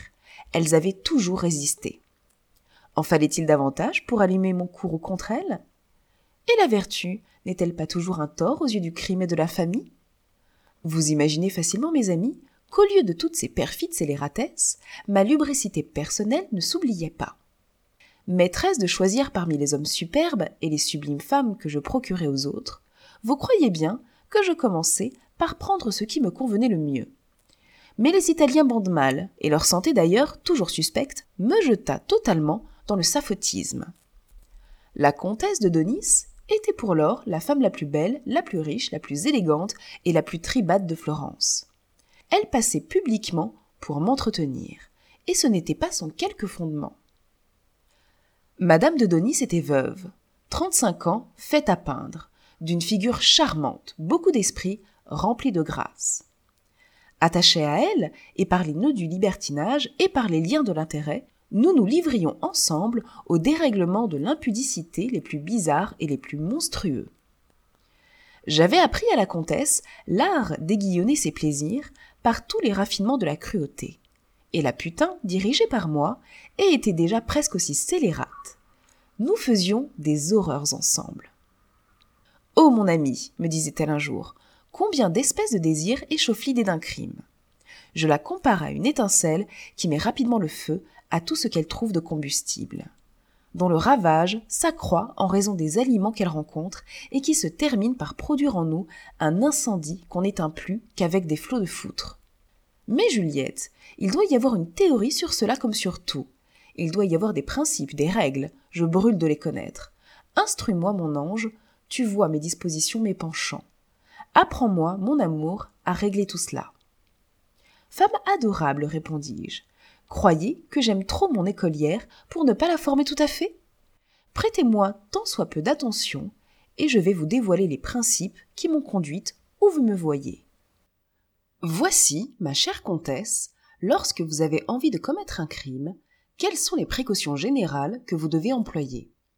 Abstraction faite des particulières que la nature seule des événements doit prescrire. Combinez d'abord votre projet plusieurs jours à l'avance. Réfléchissez sur toutes ces suites. Examinez avec attention ce qui pourra vous servir, ce qui serait susceptible de vous trahir, et pesez ces choses avec le même sang-froid que s'il était sûr que vous dussiez être découverte. S'il s'agit d'un meurtre, souvenez-vous qu'il n'y a pas un seul être au monde assez parfaitement isolé pour que ses attenances ne puissent vous nuire.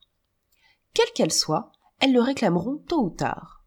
Considérez donc avant que de vous livrer, et la manière de leur répondre est celle de leur imposer silence. Une fois déterminé, agissez seul autant qu'il vous sera possible.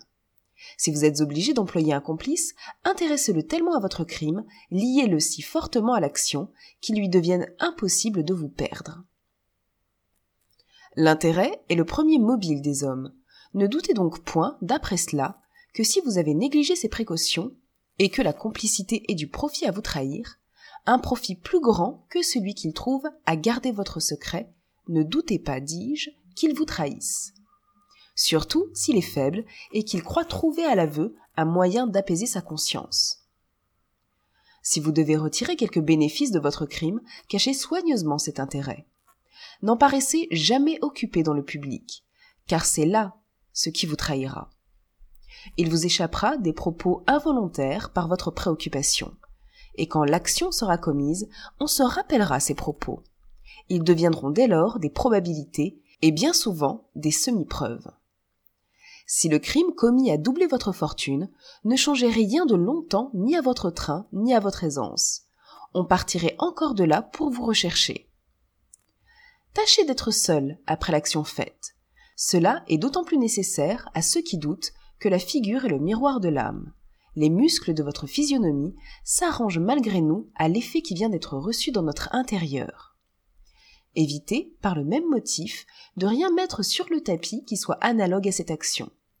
Car si c'est la première fois que vous l'ayez commise, vous vous embarrasserez vous-même en en parlant. Et si c'est au contraire un crime d'habitude, un crime qui soit en possession de vous donner du plaisir, on pourra lire sur votre physionomie les impressions flatteuses que viendront y peindre ce qui aura du rapport à cette action. Accoutumez-vous en général à être tellement maîtresse des jeux de votre figure qu'elle puisse perdre insensiblement cette habitude, de mettre à découvert les passions dont vous vous êtes ému. Faites-y régner le calme et l'indifférence, et tâchez d'acquérir le plus de sang-froid possible dans cette situation. Or, tout cela ne s'obtient que par la plus grande habitude dans le vice, et le plus entier endurcissement de l'âme. L'une et l'autre de ces choses vous étant nécessaires, je dois donc vous les conseiller vivement. Si vous n'étiez pas sûr de n'avoir point de remords, et vous ne le seriez jamais que par l'habitude du crime, si, dis-je, vous n'en étiez pas bien certaine, inutilement travailleriez-vous à vous rendre maîtresse des jeux de votre physionomie? Il viendrait la décomposer sans cesse et vous trahir à tous les instants. Ne restez donc point en chemin. Vous seriez la plus malheureuse des femmes si vous ne commettiez qu'un seul délit. Ou ne commencez pas, ou plongez-vous entièrement dans l'abîme dès que vous avez mis le pied sur les bords. La multitude seule de vos forfaits étouffera le remords, fera naître la douce habitude, les émoux si bien, et assurera à votre physionomie le masque nécessaire à tromper les autres. Ne combinez rien d'ailleurs sur l'atrocité du crime. Elle ne doit être d'aucun poids dans la balance. Ce n'est point l'atrocité qui fait punir, c'est l'éclat. Et plus le crime est violent, plus il suppose des précautions. Il est donc presque impossible de faire un crime atroce sans précaution, au lieu qu'on les néglige dans les petits. Et voilà d'où vient qu'ils éclatent. L'atrocité n'est que pour vous, et qu'importe dès que votre conscience est à l'épreuve, plutôt que l'éclat est contre vous. Il faut donc le redouter avec soin. Mettez l'hypocrisie en pratique. Elle est nécessaire dans le monde où l'usage n'est guère que de vous peser à votre balance. On suppose rarement des crimes à celui chez lequel on voit de l'indifférence pour tout. Chacun n'est pas si malheureux ni si maladroit que Tartuffe. Ce n'est pas d'ailleurs comme Tartuffe jusqu'à l'enthousiasme des vertus qu'il faut porter l'hypocrisie. C'est seulement jusqu'à l'indifférence du crime. Vous n'êtes pas idolâtre de la vertu, mais vous n'aimez pas le crime. Et cette sorte d'hypocrisie ne se fait jamais découvrir parce qu'elle laisse en paix l'orgueil des autres, que le genre d'hypocrisie du héros de Molière afflige nécessairement. Évitez les témoins avec le même soin que vous emploierez à choisir vos complices. Et s'il vous est possible, n'ayez ni l'un ni l'autre. Ce n'est jamais que l'un ou l'autre, et souvent tous les deux, qui mènent le criminel au supplice. Quand vos moyens sont bien pris, vous n'avez plus affaire à ces gens-là. Ne dites jamais mon fils, mon valet, ma femme ne me trahira point. Parce que si ces sortes de gens-là le veulent, ils ont une manière de vous dénoncer que la loi adopte et qui ne vous perdra pas moins. N'ayez surtout jamais aucun recours à la religion. Vous êtes perdu si vous lui rendez son empire. Elle vous brûlera, elle remplira votre âme de crainte et de chimères, et vous finirez par vous rendre vous-même votre premier délateur.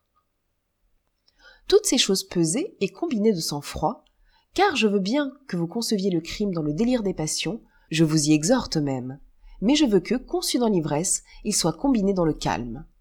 Alors, jetez un coup d'œil sur vous-même, voyez ce que vous êtes, ce que vous pouvez, examinez votre fortune, vos moyens, votre crédit, vos emplois, voyez jusqu'à quel point la loi peut vous atteindre, de quelle trempe et l'égide que vous pouvez offrir à ses coups.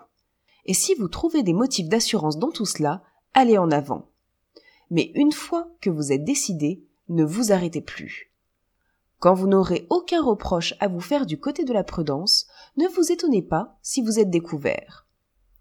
Dans le fait, quel est le pis-aller Une mort très douce et très prompte. Autant là que dans son lit. En vérité, l'on y souffre moins, et c'est bien plutôt fait. Qu'importe le déshonneur. Vous ne le ressentirez pas, puisque vous n'existerez plus. Et ce n'est pas un individu philosophe qui s'alarme de ce qui peut refluer sur une famille, dont il s'inquiète fort peu. Craindrez-vous celui qui pourrait vous accabler à supposer que l'on se contente de vous noter d'infamie sans vous ravir le jour? Quelle chimère! Et qu'est-ce que l'honneur?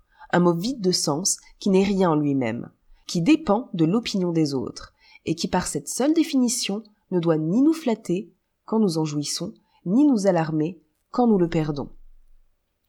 Osons croire, avec Épicure, que la réputation et l'honneur étant des choses qui ne dépendent point de nous, il faut savoir s'en passer quand on ne peut les acquérir. Souvenez-vous enfin qu'il n'y a pas de crime au monde, quelque médiocre qu'il soit, qui n'apporte un plus grand plaisir à celui qui le fait que le déshonneur ne peut lui apporter de peine. En vit-on moins pour être flétri? Et qu'importe si mon aisance et mes facultés me restent.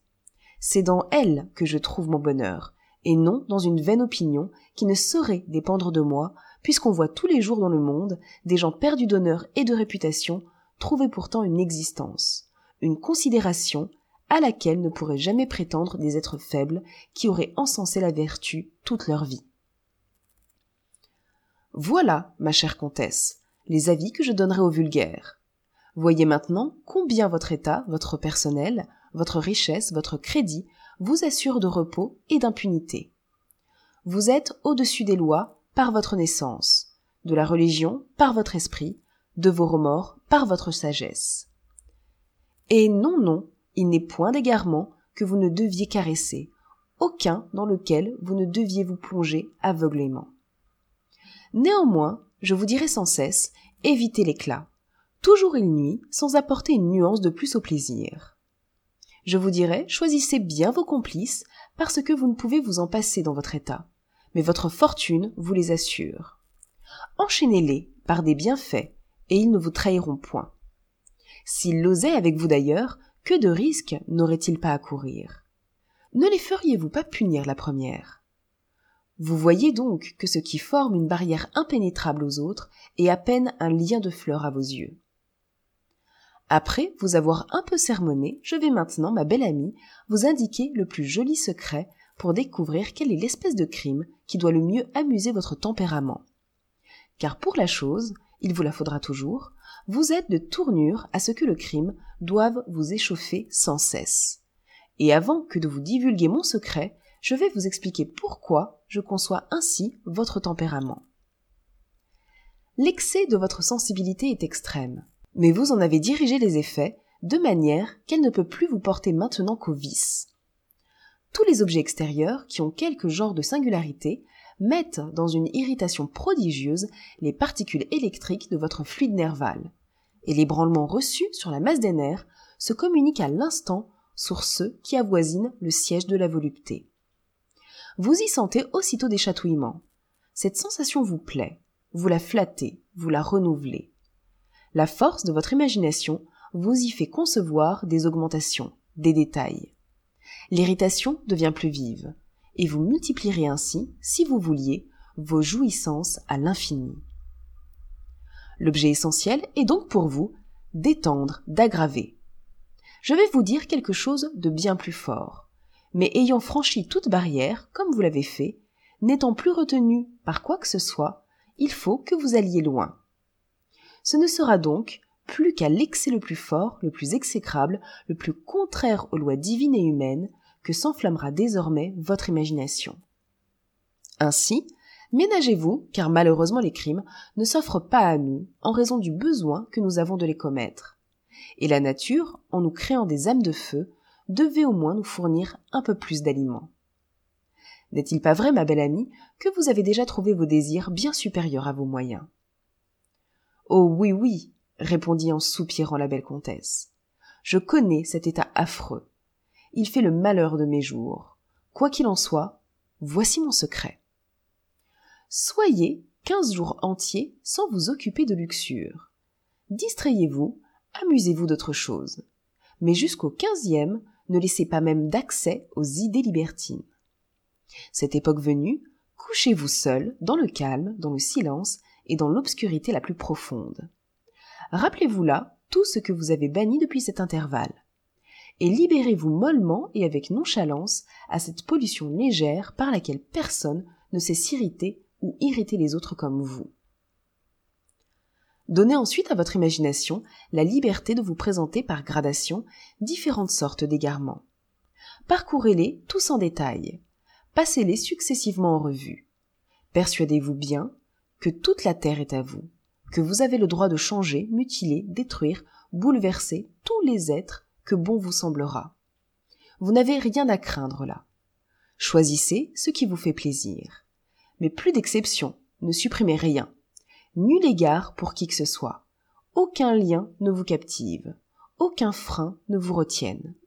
Laissez à votre imagination tous les frais de l'épreuve.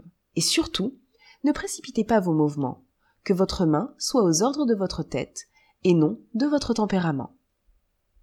Sans vous en apercevoir, les tableaux variés que vous avez fait passer devant vous, un viendra vous fixer plus énergiquement que les autres, et avec une telle force que vous ne pourrez plus l'écarter ni le remplacer. L'idée acquise, par le moyen que je vous indique, vous dominera, vous captivera. Le délire s'emparera de vos sens, et vous croyant déjà à l'œuvre, vous déchargerez comme une messaline. Dès que cela sera fait, rallumez vos bougies et transcrivez sur vos tablettes l'espèce d'égarement qui vient de vous enflammer, sans oublier aucune des circonstances qui peuvent en avoir aggravé les détails. Endormez-vous sur cela. Relisez vos notes le lendemain matin et en recommençant votre opération, ajoutez tout ce que votre imagination un peu blasée sur une idée qui vous a déjà coûté du foutre pourra vous suggérer de capable d'en augmenter l'irritation. Formez maintenant un corps de cette idée. Et en la mettant au nez, ajoutez-y de nouveau tous les épisodes que vous conseillera votre tête. Commettez ensuite et vous éprouverez que tel est l'écart qui vous convient le mieux, et que vous exécuterez avec le plus de délices. Mon secret, je le sens, est un peu scélérat, mais il est sûr, et je ne vous le conseillerais pas si je n'en avais éprouvé le succès. Belle et divine amie, poursuivis-je, en voyant mon écolière s'enflammer à mes leçons. Permettez-moi de joindre encore quelques conseils à ceux que je viens de vous offrir. Votre bonheur seul m'intéresse, et c'est pour lui que je veux travailler. Il y a deux observations essentielles à faire lorsque l'on est décidé à commettre un crime d'amusement. La première est de lui donner toute l'extension dont il est susceptible. La seconde est qu'il soit d'une telle force qu'on ne puisse jamais le réparer. Cette dernière circonstance est d'autant plus nécessaire qu'elle étouffe le remords. Car ce qui console le remords quand on l'a ressenti, c'est presque toujours l'idée de pouvoir l'apaiser ou l'anéantir par la réparation du mal que l'on a fait. Cette idée l'endort et ne l'éteint pas. À la plus petite maladie, au plus petit calme des passions, il reparaît et vous désespère. Si au lieu de cela, l'action commise est d'un tel genre qu'elle ne vous laisse plus le moindre espoir à la réparer, la raison dans ce cas anéantit le remords. À quoi servirait-il de se repentir d'un mal que rien ne réparera jamais? Cette réflexion, souvent présentée, l'expire entièrement. Et dans quelque situation que vous puissiez vous trouver, vous ne le sentez plus. En ajoutant à cela la multiplicité, vous achèverez de vous calmer tout à fait. D'un côté, l'impossibilité de la réparation, de l'autre, celle de pouvoir deviner duquel il faut se repentir davantage. Et la conscience étourdie et se tait alors à tel point que vous devenez capable de prolonger le crime au-delà même des bornes de la vie ce qui vous fait voir que cette situation de la conscience a cela de particulier sur les autres affections de l'âme, de s'anéantir en raison de ce qu'on la croit. Mes premiers principes, bien inculqués, rien ne doit plus vous arrêter. Je conviens que vous ne pourrez vous procurer cette situation tranquille qu'au dépens d'autrui, mais vous vous la procurerez. Et qu'importe le prochain quand il est question de soi. Si trois millions de victimes ne devaient pas, en les immolant, vous procurer une volupté plus vive que celle de faire un bon dîner, tel mince que fût ce plaisir, eu égard à son prix, vous ne devriez pourtant pas balancer un instant à vous le donner. Car, il résulterait nécessairement une privation pour vous du sacrifice de ce bon dîner, et il n'en résulterait aucune de la perte des 3 millions de créatures indifférentes qu'il faudrait sacrifier pour l'obtenir. Parce qu'il existe une correspondance, telle légère qu'elle soit, entre ce bon dîner et vous, et qu'il n'en existe aucune entre vous et les 3 millions de victimes. Or, si le plaisir que vous attendez de leur perte devient une des plus voluptueuses sensations que vous puissiez faire éprouver à votre âme, je vous demande si vous devez même balancer un instant. Tout dépend de l'anéantissement total de cette absurde fraternité dont l'on nous inculque l'existence avec l'éducation. Brisez totalement ce lien chimérique. Ne lui laissez plus nul empire. Convainquez-vous qu'il n'existe absolument rien entre un autre homme et votre individu. Et vous verrez que vos plaisirs s'étendront d'un côté pendant que vos remords s'éteindront de l'autre. Il n'importe nullement que le prochain éprouve une sensation douloureuse s'il n'en résulte rien pour vous. Ainsi, voilà un cas où la perte des 3 millions de victimes doit vous être indifférente. Vous ne devez donc pas vous opposer à cette perte quand même vous le pourriez, puisqu'elle est utile aux lois de la nature. Mais il importe extrêmement que cette perte ait lieu si elle vous délecte, parce qu'entre elle et votre plaisir, il n'y a aucune proportion. Tout doit être à l'avantage de la sensation que vous goûtez. Vous devez donc travailler à cette perte sans remords. Si vous le pouvez taire avec prudence, non que la prudence soit une vertu par elle-même, mais elle est bonne par les avantages que l'on en retire. Ce n'est pas non plus qu'elle soit toujours nécessaire, car elle glacerait souvent les plaisirs. Il faut néanmoins remployer dans certains cas parce qu'elle assure l'impunité, et que l'impunité est un des plus grands et des plus divins attraits du crime.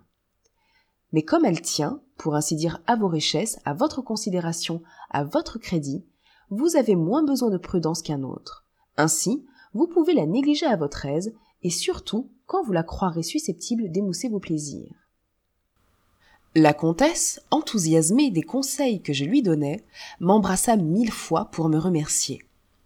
Je veux essayer ton secret, me dit-elle. Ne nous voyons pas de quinze jours. Fidèle observatrice de tes recommandations, je te jure de ne voir absolument personne. Nous passerons une nuit ensemble après cet intervalle. Je te rendrai compte de mes idées et nous travaillerons à les réaliser. À l'époque prescrite, la comtesse ne manqua pas de me faire avertir. Un souper délicieux nous attendait.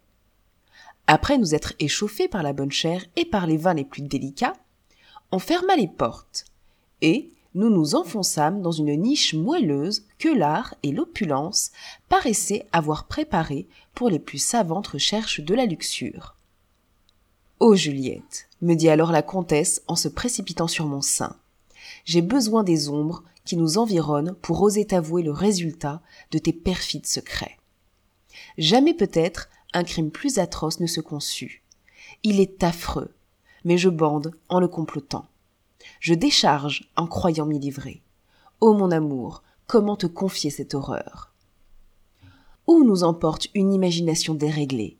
Où la satiété, l'abandon des principes, l'endurcissement de la conscience, le goût des vices et l'usage immodéré de la luxure n'entraînent-ils pas une faible et malheureuse créature? Tu connais Juliette, ma mère et ma fille? Assurément. L'une, ma mère, à peine âgée de cinquante ans, possède encore tous les attraits de la beauté. Tu sais qu'elle m'adore. Aglaé, ma fille, âgée de seize ans, Aglaé que j'idolâtre, avec laquelle je me suis branlé deux ans de suite, comme ma mère l'avait fait avec moi. Eh bien, Juliette, ces deux créatures. Achève donc. Ces deux femmes, qui devraient m'être si chères, je veux m'abreuver de leur sang. Je veux que toi et moi, couchées l'une sur l'autre dans une baignoire pendant que nous nous branlerons toutes deux. Je veux, dis-je, que le sang de ces putains nous inonde. Je veux que nous en soyons couvertes. Je veux que nous y nagions. Je veux que ces deux femmes que j'aborde aujourd'hui expirent à nos yeux de cette manière. Je veux que nous nous embrasions de leur dernier soupir, et que plongées ensuite toutes deux au fond de cette même baignoire, ce soit sur leurs cadavres et dans leur sang que nous couronnions nos derniers plaisirs.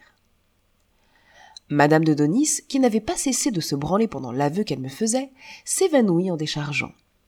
Singulièrement échauffé moi-même de ce que je venais d'entendre, j'eus toutes les peines du monde à la faire revenir. Elle m'embrassa dès qu'elle eut ouvert les yeux. Juliette, me dit-elle, je t'ai dit des horreurs, mais tu vois l'état où elles m'ont mise, l'effet prodigieux qu'elles font sur mes sens. Je suis loin de me repentir de ce que je t'ai dit. J'exécuterai ce que j'ai conçu, et cela sans aucun délai. Il faut que cette infamie remplisse demain notre journée. Belle et délicieuse amie, dis-je à cette femme charmante, vous n'avez pas craint, je me flatte, de trouver un censeur comme moi. Je suis loin de blâmer vos idées, mais je leur demande quelques recherches et quelques épisodes. Il me paraît que des choses délicieuses pourraient se joindre à tout cela. De quelle manière prétendez-vous que vos victimes répandent sur nous tout leur sang? N'est-il donc pas essentiel au complément de votre jouissance qu'il ne coule que par les plus violents supplices? Ah me répondit vivement la comtesse, crois-tu que ma perversité ne les ait pas déjà conçus? Arrangés? Je veux que ces supplices soient aussi longs qu'affreux. Je veux dix heures de suite m'enivrer de leur exécration. Je veux que nous déchargions vingt fois l'une sur l'autre en nous repaissant des cris des victimes, en nous repaissant de leurs larmes. Ah Juliette, poursuivit cette femme emportée, en me polluant avec autant d'ardeur qu'elle en employait sur elle-même. Tout ce que mon âme épanche dans la tienne n'est que le fruit de tes conseils, de tes instructions. Que de titres cette cruelle vérité me donne à ton indulgence. Écoute, Juliette, puisque j'ai tant fait que de m'ouvrir à toi sur des désirs aussi dangereux, il faut que j'achève de te faire une confidence, et que je te demande, en même temps, ton secours dans une affaire bien importante pour moi. Aglaé est fille de mon mari. Voilà pourquoi je la déteste. Son père avait le même rang dans mon cœur. Et si la nature n'eût pas accompli mes vœux, j'employais l'art pour la contraindre à me satisfaire. Tu m'entends? Je possède une autre fille dans le monde. Un homme que j'idolâtrais en est le père. Fontange, c'est le nom de ce gage chéri de ma passion, et maintenant âgé de treize ans. On l'élève à Chaillot, près Paris. Je veux lui faire un sort considérable. Tiens, Juliette, continua madame de Donis, en me remettant un fort gros portefeuille. Voilà cinq cent mille francs que je soustrais à mes héritiers légitimes. Quand tu retourneras à Paris, tu placeras cette somme sur la tête de ma fille. Tu la garderas près de toi, tu la marieras, tu feras son bonheur. Mais il faudra que tout ait l'air d'émaner de ta bienveillance. Une conduite différente trahirait bientôt mon secret. Mes héritiers chicaneraient ce don. Ils seraient perdus pour ma fille. Je m'en fie à toi, ma chère Juliette, jure-moi de protéger à la fois mes horreurs et mes bonnes actions. Il y a dans ce portefeuille cinquante mille francs de plus qu'il ne faut que je te supplie d'accepter. Eh bien, Jures-tu de servir en même temps de bourreau aux deux êtres que je viens de condamner et de protectrice à la charmante créature que je t'abandonne? Ô oh mon ami, tu vois ma confiance. Tu m'as dit cent fois que les rouées ne se nuisaient pas entre elles. Démentiras-tu cette maxime? Je ne le crains pas. Mon amour, j'attends ta réponse infiniment plus sûr de tenir parole à la comtesse en lui promettant de la servir dans un crime que dans l'accomplissement d'une bonne œuvre, et sachant déjà à quoi m'en tenir sur l'une et l'autre des propositions qu'elle me faisait, je promis néanmoins toutes les deux.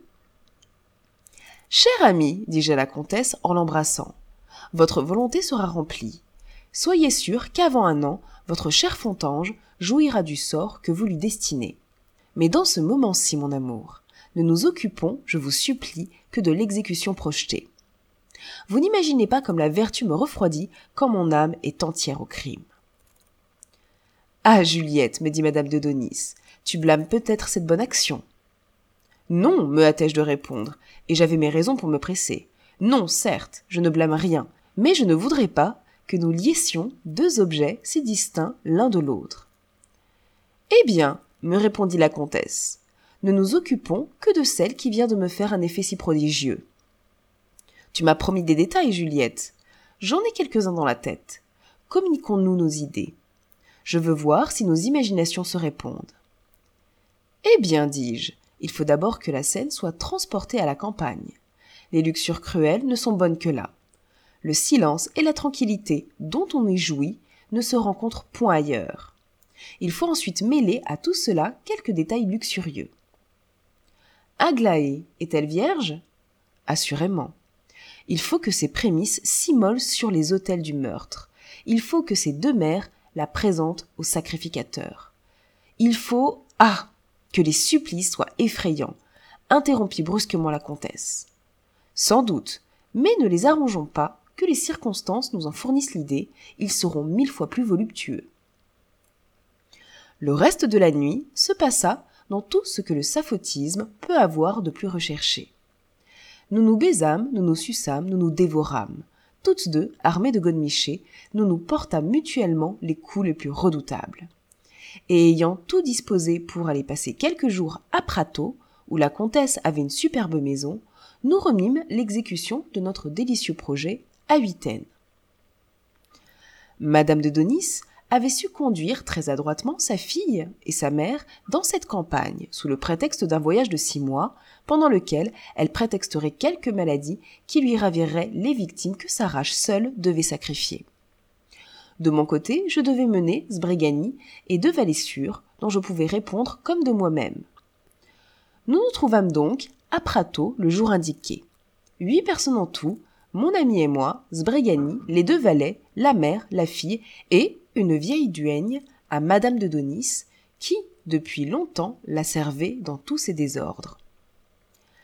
À peine connaissais-je Aglaé, seulement alors je l'examinais avec beaucoup plus d'attention, il n'y avait rien au monde de si joli que cette jeune personne. Il régnait autant d'agrément que de délicatesse dans ses formes. Sa peau était d'une blancheur et d'une finesse incroyables. De grands yeux bleus qui ne demandaient qu'à s'animer, les plus belles dents, les plus beaux cheveux blonds, mais tout cela flottait sans art. Aglaé n'était pas pétrie par les grâces, elle n'en était que caressée.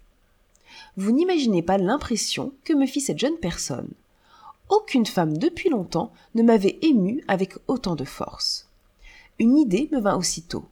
Changeons de victime, me dis-je. Le fidéicommis dont me charge la comtesse n'est-il pas son arrêt de mort? Si j'ai bien sincèrement, comme je l'éprouve, le désir de voler cet argent, ne dois-je pas attenter tout de suite au jour de celle qui me le confie? Je viens ici pour commettre des crimes. Celui qui termine les jours de la fille ne satisfait que mon libertinage celui qui tranchera les jours de la mer échauffera de même mes passions et contentera de plus bien amplement mon avarice. J'aurai les cinq cent mille francs sans être obligé d'en rendre aucun compte.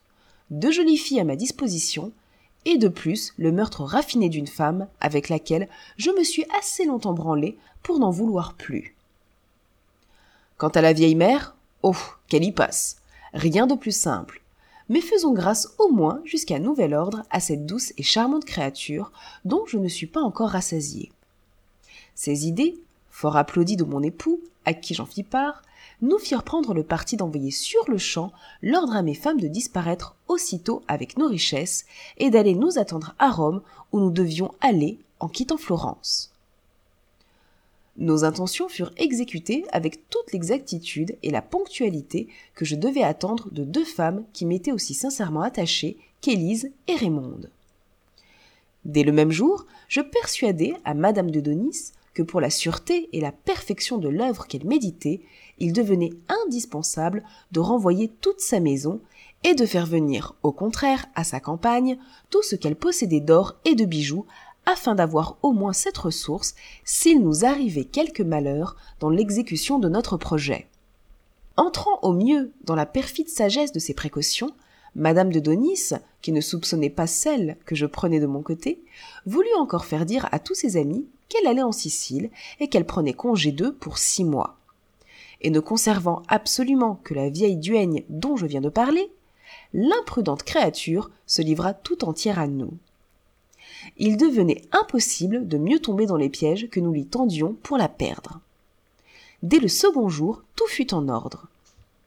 Et la comtesse nous avait avec elle six cent mille francs d'effets, un portefeuille de deux millions et trois mille sequins de numéraire. Pour toute défense, une vieille femme, tandis que j'avais, moi, indépendamment de Sbrigani, deux vigoureux valets pour nous aider. Ces dispositions faites, comme je m'amusais infiniment à l'idée de faire commettre à la fille le crime dont sa mère voulait la rendre victime, j'engageai la comtesse à nous tranquilliser trois ou quatre jours avant de rien entreprendre, et de remettre au vendredi suivant notre expédition. Usons, lui dis-je, de ruse et de contrainte jusque-là, puisque nous sommes à la veille de perdre cette charmante Aglaé, avec laquelle vous ne me faites faire connaissance que pour m'en séparer aussitôt, laissez-moi du moins passer avec elle les deux ou trois nuits qui doivent précéder nos opérations. La comtesse était tellement aveuglée sur mon compte que rien au monde ne pouvait lui ouvrir les yeux. Voilà les fautes où tombent presque toujours ceux qui méditent des forfaits. Éblouis par leur passion, ils ne voient absolument qu'elle, et persuadés que leurs complices ont autant d'intérêt ou de plaisir à partager les actions dont il s'agit, ils ferment absolument les yeux sur tout ce qui peut éloigner ou refroidir les autres du projet dont ils sont enivrés. Madame de Donis consentit à tout. Aglaé eut ordre de me recevoir dans son lit. J'en profitai dès le même soir. Ô mes amis, que de charme. Ne me soupçonnez ici ni d'enthousiasme ni de métaphore, mais je n'exagère en vérité pas lorsque je vous assure qu'Aglaé aurait pu servir seul de modèle à celui qui ne trouva même pas dans les cent plus belles femmes de Grèce assez de beauté pour en composer la sublime Vénus que j'avais admirée chez le grand-duc. Jamais, non, jamais, je n'avais vu des formes si délicieusement arrondies, un aussi voluptueux ensemble et des détails si intéressants. Rien d'étroit comme son joli petit con, rien de potelé comme son charmant petit cul, rien de frais, rien de moulé comme sa gorge. Et je vous proteste à présent de sang-froid qu'Aglaé était bien la plus divine créature que j'eusse encore fêté de ma vie.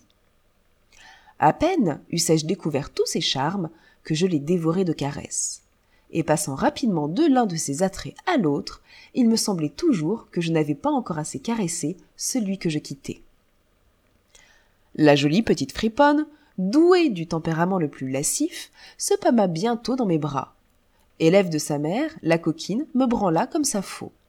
Mais les savantes langueurs de mes voluptés mes angoisses, mes crispations, mes tiraillements de nerfs, mes spasmes, mes soupirs, mes cris, mes blasphèmes, tous ces attributs de la corruption réfléchie, tous ces symptômes de la nature détaillante et vigoureusement irritée, mes propos, mes baisers, mes attouchements, mes descriptions lascives, tout l'étonna.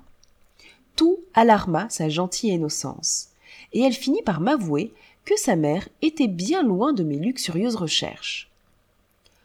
Enfin, après les heures les plus voluptueuses, après avoir déchargé de toutes les manières possibles, cinq ou six fois chacune, après nous être baisés, sucés à toutes les parties de nos corps, nous être mordus, pincés, langotés, fouettés, avoir fait, en un mot, tout ce qu'il est possible d'inventer de plus crapuleux, de plus sale, de plus débordé, de plus inconcevable, je tins à cette charmante personne à peu près le discours suivant.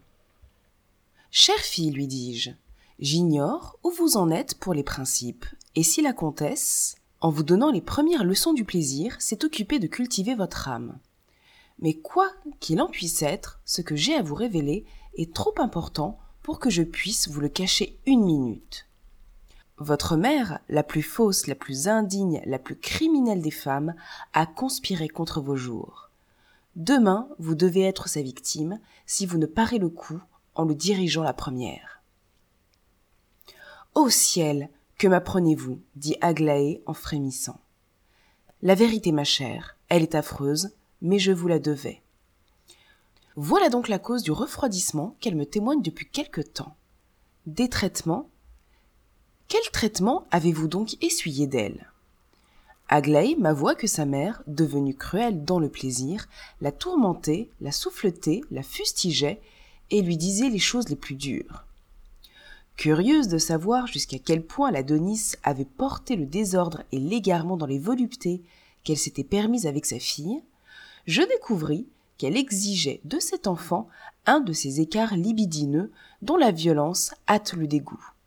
Sensible à tous les genres de libertinage possibles, cette mère impudique n'avait plus avec sa fille de jouissance que celle de la faire chier dans sa bouche, et elle avalait. Cher amour, dis-je à cette jeune personne, vous auriez dû mettre plus de retenue dans les faveurs que vous avez accordées à votre mère. Trop de complaisance a fait naître la satiété. Il n'est plus temps, l'heure est venue, il ne s'agit que de la prévenir. Mais comment échapper? Il n'est pas question d'échapper. Je ne vous propose point de parer ce coup, Aglaé. Je ne vous conseille que de le porter vous-même. Et ici, je jouis véritablement de la petite méchanceté que je faisais. Car, dans le premier cas, je ne servais que la passion d'une scélérate. Dans celui-ci, je séduisais une jeune fille naturellement douce, vertueuse. Je la déterminais au parricide, et quelque mérite qu'il fût, n'était-ce pas toujours un crime La trahison que je faisais à mon ami, m'amusant d'ailleurs étonnamment. Aglaé, faible, délicate et sensible, ne put soutenir la secousse, et la pauvre petite malheureuse ne sut, à cette terrible proposition, que pleurer et se précipiter sur mon sein. Mon enfant, lui dis-je avec chaleur, ce ne sont pas des larmes qu'il faut ici, mais des résolutions. Madame de Donis n'est plus pour vous qu'une femme ordinaire qu'il vous faut sacrifier sans remords. Arracher la vie à ceux qui complotent contre la nôtre est la première vertu de l'humanité. Vous croiriez-vous donc engagé par la reconnaissance envers une femme abominable qui ne vous a donné le jour que pour vous le ravir? Détrompez-vous, détrompez-vous, Aglaé. Ce n'est plus que de l'horreur et de la vengeance que vous devez à un tel monstre. Vous seriez à jamais méprisable si vous dévoriez une telle injure. Quelle sûreté d'ailleurs y aurait-il pour vous? Demain, vous êtes la victime de votre mère, si elle n'est pas la vôtre aujourd'hui. Fille trop aveuglée, rougis-tu donc de verser un sang aussi criminel? Peux-tu soupçonner encore l'existence de quelque lien entre cette scélérate et toi? Vous étiez son amie Puis-je l'être aussitôt qu'elle proscrit les jours de tout ce que j'aime au monde? Vous avez des goûts, des passions comme elle. Oui, mais je n'ai, comme elle, le crime en vénération. Je ne suis pas comme elle, une louve assoiffée de sang. J'abhorre la cruauté. J'aime mes semblables, et le meurtre est une infamie qui me fait horreur. Cesse, Aglaé, cesse des comparaisons qui ne servent à rien, qui me déshonorent et qui nous font perdre des précieux instants. Ce ne sont pas des paroles qu'il nous faut, ce sont des actions. Qui? Moi plonger le poignard dans le sein d'une mère? Tu ne dois plus la considérer comme telle dès qu'elle a comploté contre toi. Cette femme n'est plus, de ce moment-ci, qu'une bête venimeuse dont il faut débarrasser la terre. Et, ressaisissant Aglaé dans mes bras, j'essayai d'étouffer le remords par le feu du libertinage. Le moyen me réussit, Aglaé séduite, promit tout.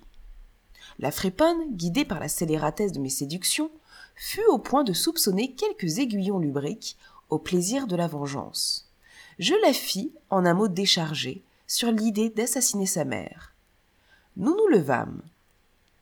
Mon ami, dis-je à Sbrigani, il ne nous reste plus qu'à nous rendre maîtres des victimes. Amène tes gens, et qu'elles soient aussitôt enchaînées. La mère est saisie d'abord.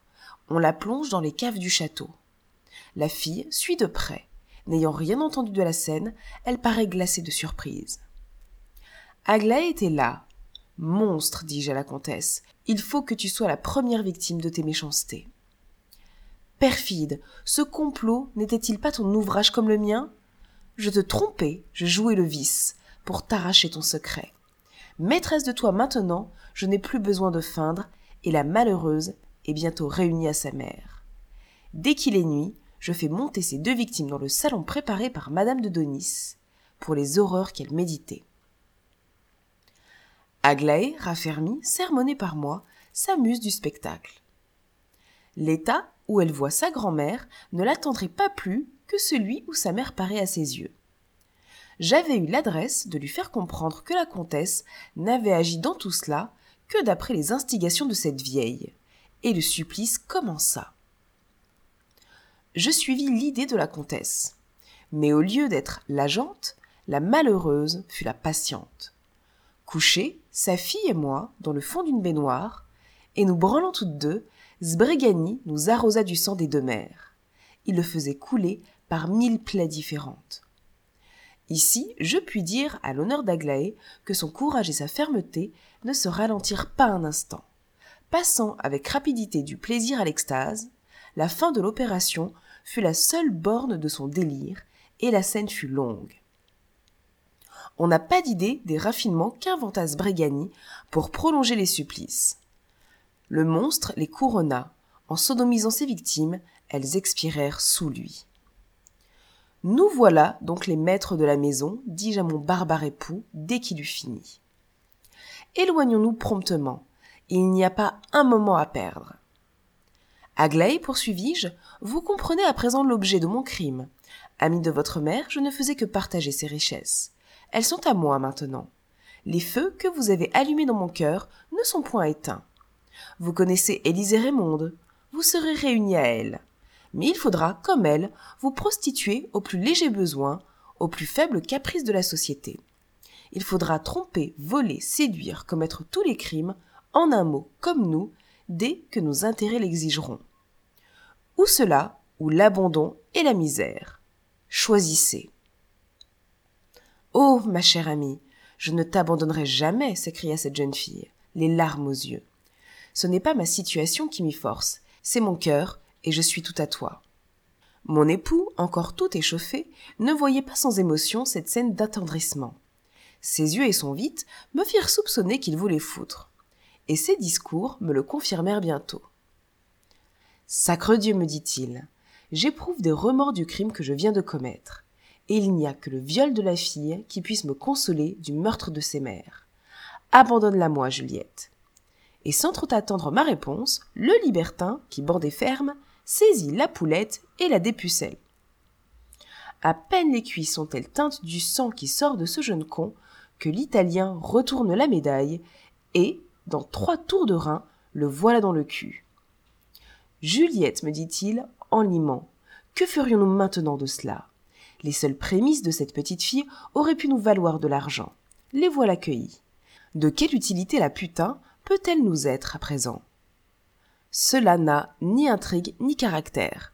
Et toujours foutant, Juliette, crois-moi, réunissons ce que la nature avait assemblé, qu'il ne soit plus question de cette famille. Que de piquants détails peut nous offrir le meurtre de cet enfant? Au foutre Tu m'envoies prêt à décharger. Et ici, je l'avoue mes amis, ma férocité naturelle l'emporta sur toute autre considération. Le conseil de Sbrigani m'avait ému. Le fripon le savait bien, et l'arrêt d'Aglaé est à l'instant signé de foutre. Vous allez suivre vos parents, lui dis-je. Nous bandons à l'idée de vous faire mourir. Et des scélérats comme nous n'eurent jamais d'autre loi que leur passion. Nous la livrons à nos valets, malgré ses prières et ses larmes, et pendant que les fripons l'assouplissent à toute leur fantaisie, Sbrigani me fait éprouver tout ce que la luxure a de plus piquant. Des plaisirs, nos valets en viennent bientôt aux brutalités, insultant, sans délicatesse, l'objet qu'ils viennent d'encenser. Ils passent promptement des injures aux menaces, des menaces au cou, et je ne vengeais point Aglaé. Ses jolies petites mains, élevées vers moi, m'imploraient. Je ne l'écoutais plus. L'infortuné semblait me rappeler tacitement nos plaisirs secrets et me conjurer d'écouter encore le sentiment qui me guidait alors. J'étais sourde. Incroyablement embrasée par Sbrigani, qui m'enculait pendant ce temps-là, loin de m'apitoyer sur les destins de cette malheureuse, je devenais à la fois son accusatrice et son bourreau. Fouettez-la, dis-je à mes valets. Mettez en sang ce joli petit cul qui m'a donné tant de plaisir. Elle était étendue sur une étroite banquette. Des courroies contenaient l'attitude, et sa tête, fortement élevée par un collier de fer, s'offrait au baiser dont je couvrais sa bouche, en présentant le cul à Sbrigani, qui me sodomisait pendant que la vieille le fustigeait. De chacune de mes mains, je branlais le vide des valets, qui, chacun armé d'un fouet, déchirait à plaisir toutes les parties de derrière de notre intéressante victime je déchargeai deux fois à cette scène. Et quand je vis enfin les roses de cette charmante petite fesse tellement flétrie qu'on ne distinguait plus sur le satin de cette peau si blanche que des blessures et des cinglons, je la fis suspendre par ses beaux cheveux à la place d'un lustre, puis, Écartant ses deux jambes par des cordes, je les fis lier aux deux extrémités de ce salon et la fustiger moi-même dans cette posture sur les parties les plus délicates de son corps. Et, principalement dans l'intérieur du con. Je n'ai jamais rien vu de plaisant comme les bons convulsifs de la pauvre fille pendant que je l'étriais ainsi. Tantôt, elle se rejetait en arrière pour éviter mes coups par devant, et tantôt en avant pour éviter ceux du derrière.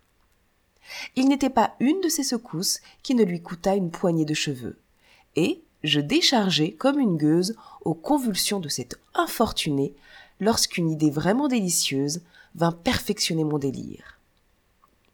Elle était trop du goût de Sbrigani pour ne pas être aussitôt exécutée. Nous déterrons les cadavres des deux mères. Nous les replaçons à mi-corps dans des trous. Vis-à-vis d'elles, nous plaçons Aglaé, seulement fouille jusqu'à la poitrine. Et c'est en face de cet affreux spectacle que nous la laissons expirer lentement. Un coup de pistolet nous débarrasse de la duègne et chargé de richesses immenses, Sbrigani, nos deux valets et moi, nous gagnons promptement la capitale des États chrétiens, où nous retrouvons nos deux filles exactement rendues avec le reste de nos biens à l'adresse d'où nous étions convenus à Florence. Oh, Sbrigani, m'écriai-je en rentrant dans Rome. Nous voilà donc enfin dans cette superbe capitale du monde que j'aime à établir dans mon esprit le parallèle curieux qui se trouve entre Rome l'ancienne et Rome la moderne. Avec quel étonnement et quel mépris je vais voir les statues de Pierre et de Marie sur les autels de Bellone et de Vénus. Aucune idée n'exalte mon imagination comme celle-là. Peuple abruti par la superstition, poursuivis-je, en cherchant sur le visage des nouveaux Romains quelques traits de ces anciens maîtres du globe entier, à quel point la plus infâme, la plus dégoûtante des religions est parvenue à vous dégrader. Et que diraient les Catons, les Brutus, s'ils voyaient les Jules, les Borgia, fouler insolément aux pieds les cendres augustes que ces héros du monde laissaient avec confiance à la respectueuse admiration de l'univers. Malgré le serment que j'avais fait de n'entrer dans aucune église, je ne pus tenir, en arrivant à Rome, au désir de visiter celle de Saint-Pierre. Ce monument, il en faut convenir, est non seulement au-dessus de toutes les descriptions, mais bien supérieur même à tout ce que la plus fertile imagination peut concevoir. Mais cette partie de l'esprit de l'homme s'afflige en voyant que de si grands talents se sont épuisés, que des dépenses si prodigieuses se sont faites en l'honneur d'une religion aussi stupide, aussi ridicule, que celle dans laquelle nous avons eu le malheur de naître. Rien n'est superbe comme l'hôtel isolé qui s'élève entre quatre colonnes, torse aux trois quarts et demi de l'église. Rien n'est superbe comme l'hôtel isolé qui s'élève entre quatre colonnes, torse aux trois quarts et demi de l'église, sur le tombeau même de Saint-Pierre, qui pourtant ne parut ni ne mourut jamais à Rome. Oh, quel sofa pour se faire enculer, dit Jasbregani. Va, laisse-moi faire. Dans moins d'un mois, Juliette recevra sur cet autel magnifique le modeste vite du vicaire de Jésus. Et vous allez voir, mes amis, si mes prédictions furent justes. En arrivant à Rome, je crus devoir jouer un tout autre rôle qu'à Florence. Muni de quelques lettres de recommandation que j'avais obtenues du grand-duc, je profitai du titre de comtesse que je l'avais prié de me donner dans ses lettres et comme j'avais de quoi le soutenir, je pris une maison faite pour l'étayer. Mon premier soin fut de placer mes fonds.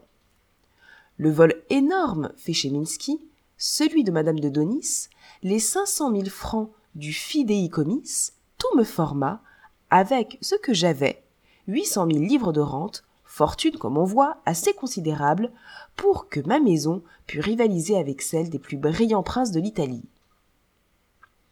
Élise et Raymonde furent mes dames de compagnie, et Sbrigani crut plus avantageux à mes intérêts de passer de ce moment-là plutôt pour mon gentilhomme que pour mon époux. Je fus faire mes visites dans une voiture superbe. J'avais des lettres pour le cardinal de Bernice, notre ambassadeur dans cette cour, qui me reçut avec toute la galanterie du charmant émule de Pétrarque. je fus de là chez la belle princesse de Borgèse, femme très libertine, que vous allez bientôt voir jouer le plus grand rôle dans mes aventures. Deux jours après, je parus chez le cardinal Albani, le plus grand débauché du sacré collège, et qui, dès le premier jour, voulut absolument que son peintre me peignît toute nue pour orner sa superbe galerie. Ensuite, chez la duchesse Griot, femme charmante, ridiculement sacrifiée au plus maussade époux, et dont je devins folle dès que je la vis. Mes connaissances particulières se bornèrent là. Et c'est dans ce cercle délicieux où vous allez me voir renouveler tous les égarements de ma jeunesse. De ma jeunesse, oui, mes amis. Je puis me servir de cette expression, puisque j'entrais alors dans ma vingt-cinquième année. Je n'avais pourtant point encore à me plaindre de la nature.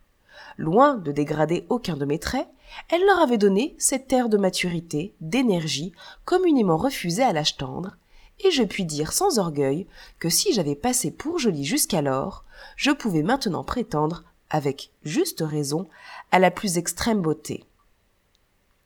La délicatesse de ma taille s'était parfaitement conservée.